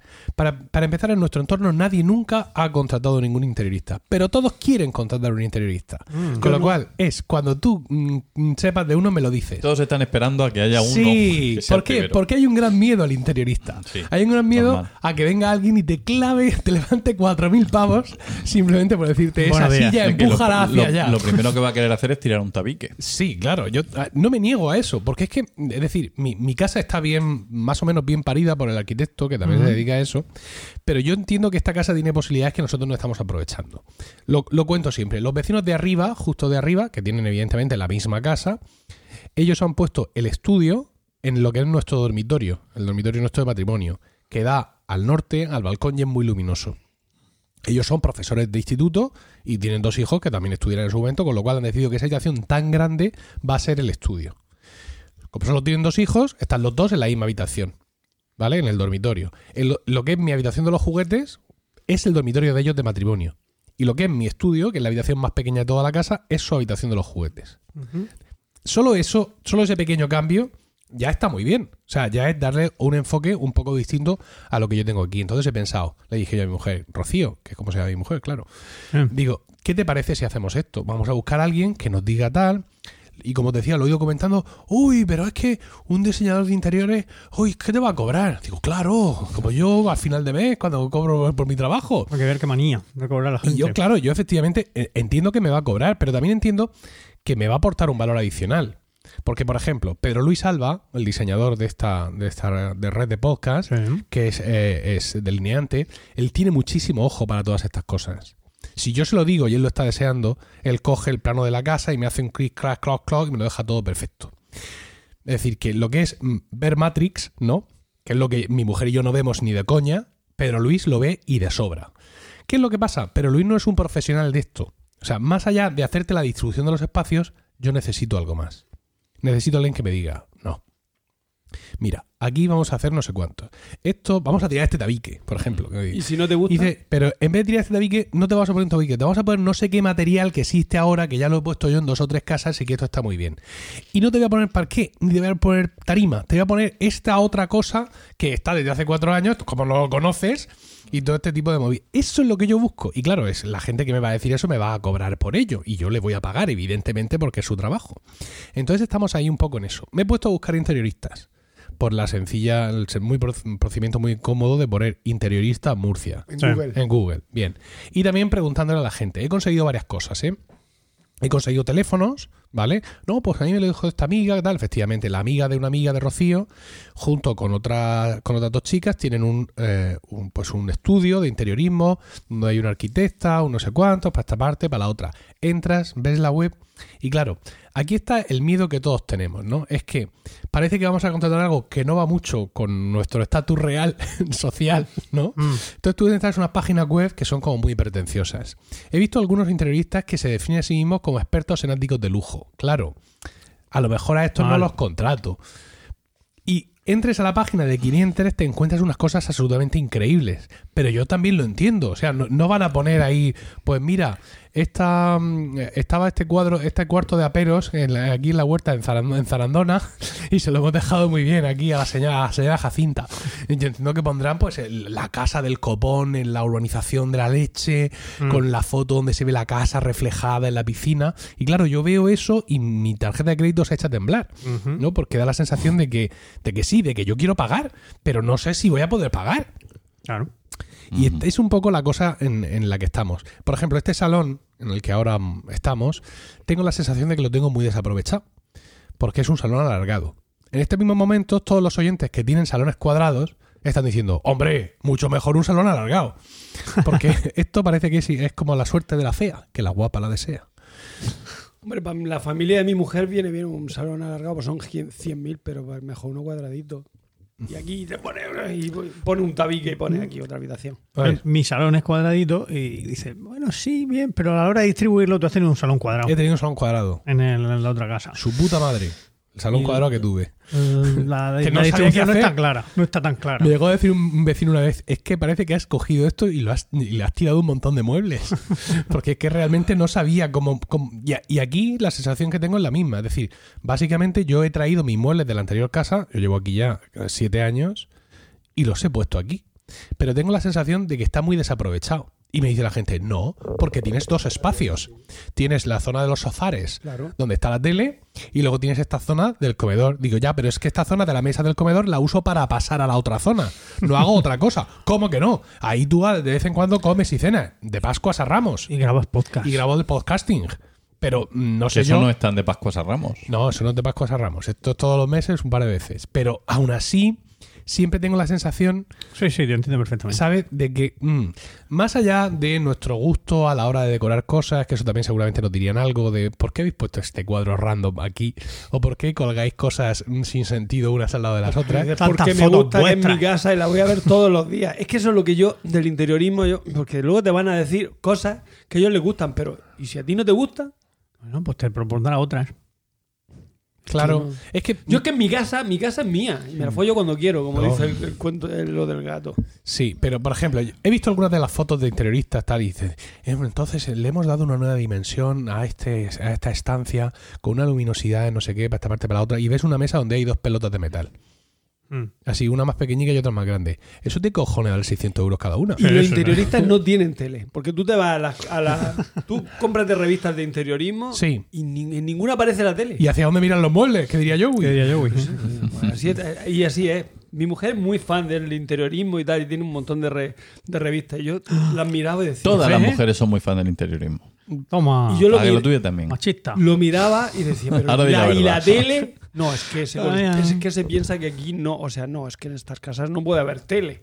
que queda muy vulgar. Y yo, pues, hija, la tele hay que tener. Eh, he visto una interiorista que me ha gustado porque es así como pretenciosa y todo, y foto de estamos en los premios de no sé qué, de la innovación de la región, con tal, toda, esa- toda esta movida, Eh, ¿no? sí, sí. Pero sin embargo, las fotos que tienen no son excesivamente pretenciosas. Por ejemplo, uno de, la- de las fotos que tiene, de los trabajos que tiene, es una reforma de un dormitorio de una chica. Habrá cosa más sencilla en este mundo. Es decir, no- y, y muestra fotos del antes. Hmm. Que esto es súper interesante. Entonces ves cómo, pues sí, un dormitorio que no estaba mal, de pronto esta tía que sabe lo que hace, le ha dado un giro distinto. Con muebles del IKEA. Ah. O sea, que no es que te haya dicho, mira, te vas a ir a Jacinta Eso, Muebles. Muy bien, esa, esa, esa es buena, esa es buena. Es que eso, eh, yo cuando estuve con la reforma de mi casa, sí me hablaron de, de hecho tenía la, la dirección de la web por alguna parte, la podré buscar, de, al- de un estudio de, de estos que el- su mayor mérito es que se sabe en el catálogo del IKEA de memoria. Eso dice la tía, ¿no? Ella tiene completamente el- en su cabeza el catálogo del IKEA. Entonces llega a tu casa y en un momento, con todas las posibilidades que te da el IKEA, con sus ventajas y sus inconvenientes, te, te- te puede ah, iba a decir adornar. Te puede sí, amueblar. la casa Bueno, con, con esto- eso a un precio razonable. Esto te lo hace el IKEA. Es decir, IKEA tiene un servicio de interiorismo, pero solo para dormitorios y cocinas. Hmm. Te visitan, o sea, lo puedes reservar, ir allí, a hacer la reunión, eh, puedes hacerla online, que no sé cómo funcionará eso, y te pueden venir a casa. Ya por venir a casa ya te cobran, evidentemente, porque la gente cobra por su trabajo. Hmm. Pero claro, yo es que no quería limitarme solo Al IKEA. al no, al dormitorio. Ah. A mí le queda magnífico, no tengo ningún problema. Pero no quería limitarme solo al dormitorio. O sea, quería alguien que me pudiera dar un poco una visión de conjunto. Entonces esta gente te lo Es decir, hacer. yo estoy, mm, estoy se dice mucho aquí lo del pollaque, ¿no? Es decir, pues dice, pues nada, queríamos hacer la cocina y al final no- no- nos hemos mudado a, otro, porque empezamos pollaque, pollaque, pollaque, no. Yo vengo directamente eh, ofreciendo los pollaques, ¿no? De, mm, pues ya que estamos, pues hacemos esto. Es decir, porque realmente creo que a esta casa se le puede dar una vuelta interesante. Insisto, son siete años ya lo que llevamos aquí y ya tenemos que prepararnos para estar aquí conviviendo con tres tíos de un metro ochenta, Isabelita y los otros dos bigardos, todos con 20 años y ocupando un huevo de espacio y dando un montón de por saco. Entonces, mejor prepararme ya que no luego andar sobre la marcha poniendo parches. Te recuerdo que con 20 años la casa... ¿Tú qué te, crees? ¿Te- qué, qué te crees? ¿Que esta casa es un hotel o qué? O sea, van a estar poco en casa. Ya, pero cuando estén van a ocupar sitio. Sí, pero hay que dejar hay que la tener el habitación. sitio guardado por si acaso vienen, Diego. A ver lo malo. Eso sí. ¿No o qué? Sí, sí. Bueno, él, él puede hablar. lo que pasa es que se lo de- dicho, se lo has dicho a Diego y no 20. al micrófono, pero vamos, bien. Bueno, se me ha oído. Efectivamente. A tomar por saco. Pues eh, en eso estoy, en eso estoy. Además, por ejemplo, la cocina mía. La cocina mía está muy bien. No, no es pequeña, ¿no? No. Y tiene un pequeño problema, muy pequeñito, que básicamente no tiene solución o tiene la misma solución que te la da todo el mundo. Pero lo mismo, yo en mis sueños creo que un interiorista me diría, pero es que no lo ves. Y es que eh, nuestra mesa, que está pegada a la pared, tiene cuatro puestos para comer. Y somos cinco. Oh. Miguelito está en la trona ahora mismo, de momento. Pero en un momento dado se sentará a la mesa con nosotros. Y mm, mis dos hijos mayores, que tienen 9 y 7 años, es decir, mm, más allá de, ¡uh, qué altos que están! Son niños, ya en el sitio donde están ya empiezan a, a darse codazos y a molestarse. Claro, esto no tiene más solución que separar la mesa de la pared O comer en el salón. y sentarnos alrededor de la mesa. Comer en el salón, coñazo máximo. Sobre todo cuando nosotros entre semana comemos por turno.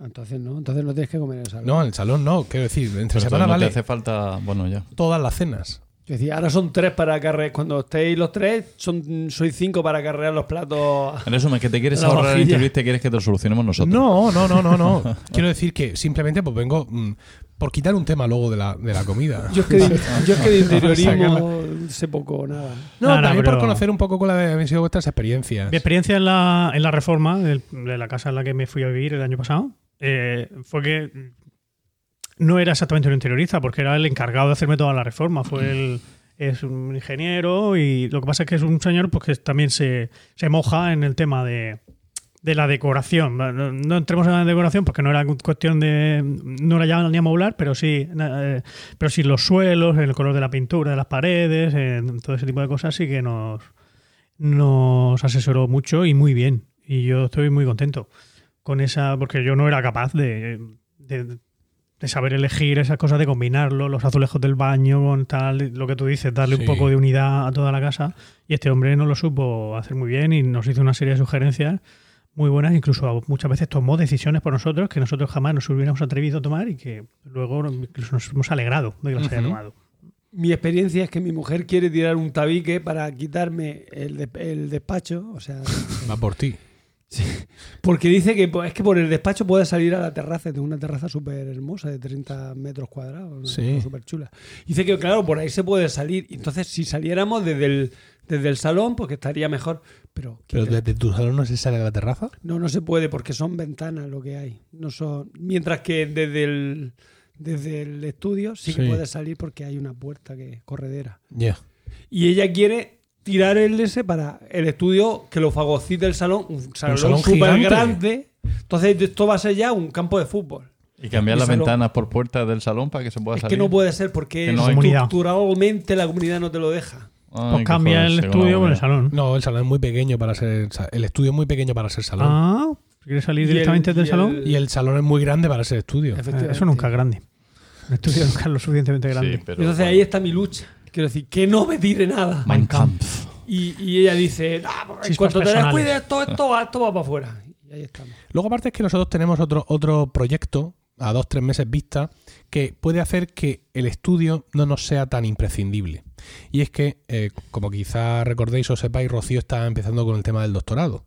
Y claro, necesita momentos para estudiar y para leer y para escribir y estar tranquila. Eso aquí en casa no se tiene mucho, porque aunque ella diga me encierro, por mucho que se encierre, quiero decir, esto no, no, no es un estudio de grabación, no, la puerta no, es- no está insonorizado, en no sé cuánto, para esta parte, para la otra. Entonces, pues bueno, se va a la biblioteca, eh, vas, no vas, hay más lío, hay menos lío. Problemas por los que todo el mundo ha pasado en definitiva, pero que nosotros vamos a resolver como yo resuelvo las cosas, que es a cañonazos. Entonces, en el edificio justo de al lado, este que se está terminando de Ah, construir, alquilan. Es un edificio de alquiler, completamente de alquiler. Y tienen apartamentos de uno o dos, o dos dormitorios. Entonces la idea nuestra es alquilar ahí un apartamento de un dormitorio para que sea el estudio de ella. Ujú. O Ya no- tuyo. o mío, claro. Ya no tiene prisa eh, ni, ni- en ir y volver. O sea, porque es cruzar la calle. Con lo cual ya no, ya no pierdes ese tiempo ni volver. Tienes todo el silencio que quieres Pues y no hay nadie allí. Con lo cual, nuestro estudio aquí no es que deje de tener sentido. Pero esto nos puede dar, al menos durante un tiempo, porque claro, no vamos a tener ese, ese apartamento alquilado toda la vida, Bueno, pero durante un tiempo nos puede dar ese desahogo y, digamos, no afrontar esa parte de la reforma ahora. Sino decir, bueno, ahora lo que sería la parte de estudio nuestra, que es la más vital, la tenemos con esto que vamos a alquilar aquí. Los niños tienen su espacio para, ser- para hacer sus deberes tranquilos sin ningún problema, que es en sus propias habitaciones. Este río no lo vamos a cruzar, ¿no? De momento. Ya cuando empiezan a estudiar lo que demonios estudien, pues Pero ya será otra ¿Cada cosa. uno de tus hijos tiene su propia habitación? Ahora mismo no. Lo que pasa es que Isabel sí hace los deberes en, en el dormitorio donde ellos duermen y Emilio hace los deberes en la mesa que tiene en la habitación de los juguetes. Ah, vale. Y cuando esa habitación de los juguetes sea dormitorio, será igual. Es decir, Ya. Emilio hará ahí sus deberes Mm. e Isabel en el otro lado. Miguelito no tiene Miguelito, deberes. Miguelito va al estudio, pero vamos, right now. No, no. A ver, mi idea es que durante, creo, toda su vida, hasta que se vayan de aquí, Miguelito y Emilio pueden compartir habitación para dormir sin ningún problema, evidentemente. Cuando se vaya mm, Isabel, Sí. entonces ya cada uno su habitación. No, cuando se vaya Isabel, yo, yo modificaré su habitación, ¿no? Como los, Claro. los padres de Ross. Lo dejaré todo igual que está. y en cuanto se vayan ellos, pondré un gimnasio allí. Pues esa es la idea, ya os digo. Eh, le pregunté, hay un, hay un tío de una constructora que le tengo yo mucho aprecio y que tiene mucha visión y que se nota que es un tío que sabe. Le dije, "Oye", digo, Carlos, necesito que me recomiendes un interiorista. Y me dice, mira, te voy a recomendar a mm, fulanito de mm, fulanito interiorismo, pero cierra todos los precios con él antes de que empiece a trabajar. Digo, no, entonces va a ser que no. O sea, si ya me viene con esas advertencias, efectivamente he visto la página web y es de estos que son expertos en áticos de lujo. Ah. Entonces, pues estoy ahí. No sé si llamar a esta señora que muestra el antes y el después en la, web Ikea, Ikea, y que se lo mole del Ikea. No sé si hablar con la amiga de la amiga de mi mujer, que le ha hecho a la amiga también un trabajo muy interesante en, una, en un piso que están reformando. O no sé, digamos, si reducir por completo todas mis ambiciones y centrarme en el origen de todo esto, que es el dormitorio de los niños, e irme directamente al Ikea a que me lo hagan. Hacer la entrada y salida de muebles del IKEA. Sí, pero, pero hecha por ellos directamente. Es decir, que ellos Ya. me digan, no, pero hombre, no pongas así las camas como si fueran zipizape, yo qué sé. Haz, haz algo, gíralo, gíralo. ¿No? Habla. Gíralo, por Dios. Habla, que te cuesta hablar más allá de tu tiempo. Llama a las dos, a las dos interioristas esas Sí. Y a ver qué te qué? dicen, a ver qué presupuesto te hacen. Te dicen, ¿tú mira, no, esto te voy a cobrar 2.000 pavos. Por teléfono. Ah, bueno, y luego mi padre, mi padre me ha Te hacen, recomendado. te dan un- diseño, que te te dan algo. No, que vengan a, a- a verlo y te hagan un presupuesto. Mi padre me ha recomendado a un, eh, a un compañero que tuvo mi madre cuando estudió el bachiller de artes aquí en la Escuela de Artes y Oficios, que es interiorista y que me dice que, que es interiorista mm, vigente, ¿no? Que está trabajando y que está actualizado y que todo eso. Pero ya, claro, eso es en plan, el amigo de mi madre de no sé qué. Te va a poner figuritas de Yadro. No, no, no, no, que va, si es, un- es mucho más joven que mi madre. Ah. Mi madre hizo el bachillerato de artes siendo, o sea, siendo yo ya un niño de 8 o 9 años. Ah, pero no sé, o sea, es, que es como una referencia muy lejana. Lo he buscado en, en Google por si tenía una web o algo y no tiene nada. Háblalo. Habla Porque con lo del interiorismo. Tú, mi tú, casa. tú. Mi experiencia. Sí. Eh, Ah, verdad, cuando nosotros tú- reformamos la casa, el- Sí. los arquitectos, que eran Rosa y Rosa y Robin. Sí. eh, que hicieron la reforma, fueron los que hicieron todo el diseño de interiores. Y la mayoría de cosas mm, han resultado estar muy bien, bien pensadas y ser prácticas. Alguna cosa, por, a la larga hemos visto que a lo mejor la tendríamos que haber planteado de otra manera. Luego también, pues, algunas de esas cosas, es que si nos hubierais dicho que teníais cosas que tú no sabías que tenías que comentarle a un arquitecto ni a un interiorista, si hubierais dicho que tenías un equipo de música, eso lo cambia todo. Porque entonces habría diseñado el salón para que el equipo de música tuviera un papel principal, que los altavoces estuvieran aquí y allá. O nos han hecho una chimenea estupenda, pero no nos permiten eh, poner ningún cuadro en la. O sea, eso tiene que dar como elemento arquitectónico que tenga mm, total protagonismo. Es decir, no le puedes quitar protagonismo con nada. Pusimos una estantería para poner ahí un- estos libros, CDs que no sabes muy bien dónde ponerlos. Y bueno, fue el horror aquello. Quiero se, decir, se enteraron y, y- que de y repente. fueron a tu casa. No, Robin no ha vuelto a ir. Iba mucho y no ha vuelto a ir a mi casa. O sea, directamente. Bueno, ahora está en Mallorca. Claro, ahora más, no, le pero- no tiene nada que ver. pero, pero que, claro, ellos ven, y, y el caso es que yo estoy en mi casa, bueno, la vosotros la conocéis, la, la estantería que va desde la planta baja hasta la segunda planta, Sí. aprovechando el hueco de la escalera completamente, es una cosa genial, Sí. porque es aprovechar algo que de otra manera iba a estar desaprovechada para tener todos los libros, es una- un invento. Yo creo que eso debería ser un 50-50. Sea, un negocio, un decir, mira, sí, esto sí me gusta, esto no me gusta, vete a la porra porque esto en tu casa lo pones, pero la mía no. Pero vamos a ver, claro, pues, ellos no te obligan a poner nada que no te guste. Ya. No sé. No, no- Pero no- te tratan de no convencer. seas como los diputados del PP No, y de no, Vox no, con no, la te preguntan, te preguntan, ¿qué ¿Ah, quieres sí? tú? ¿Qué necesitas? ¿Qué, qué te hace falta? Entonces te dan idea. Hombre, yo el trabajo que hicieron fue vamos, Eso pones tú a mi- a- extraordinario. Llevas tú, me traes aquí a mi madre, digo y a mi madre, a mi mujer y a mi padre y te organizan la casa en un momento. Dos organizadores natos te lo organizan. Vale. Si no lo hace uno, lo hace el otro, pero te lo organizan. Bueno, entonces quedamos. Miedo me dan. Una opción. eh, la familia de Dios José. Los Sí. Ujaldón Luego, bravo. llamar a estas dos mujeres profesionales y ver qué me cuentan. Sí. O desistir de, de mis Ikea. grandes ambiciones Ikea. y centrarme solo en la habitación, que es lo que realmente necesito. Sí. Bien.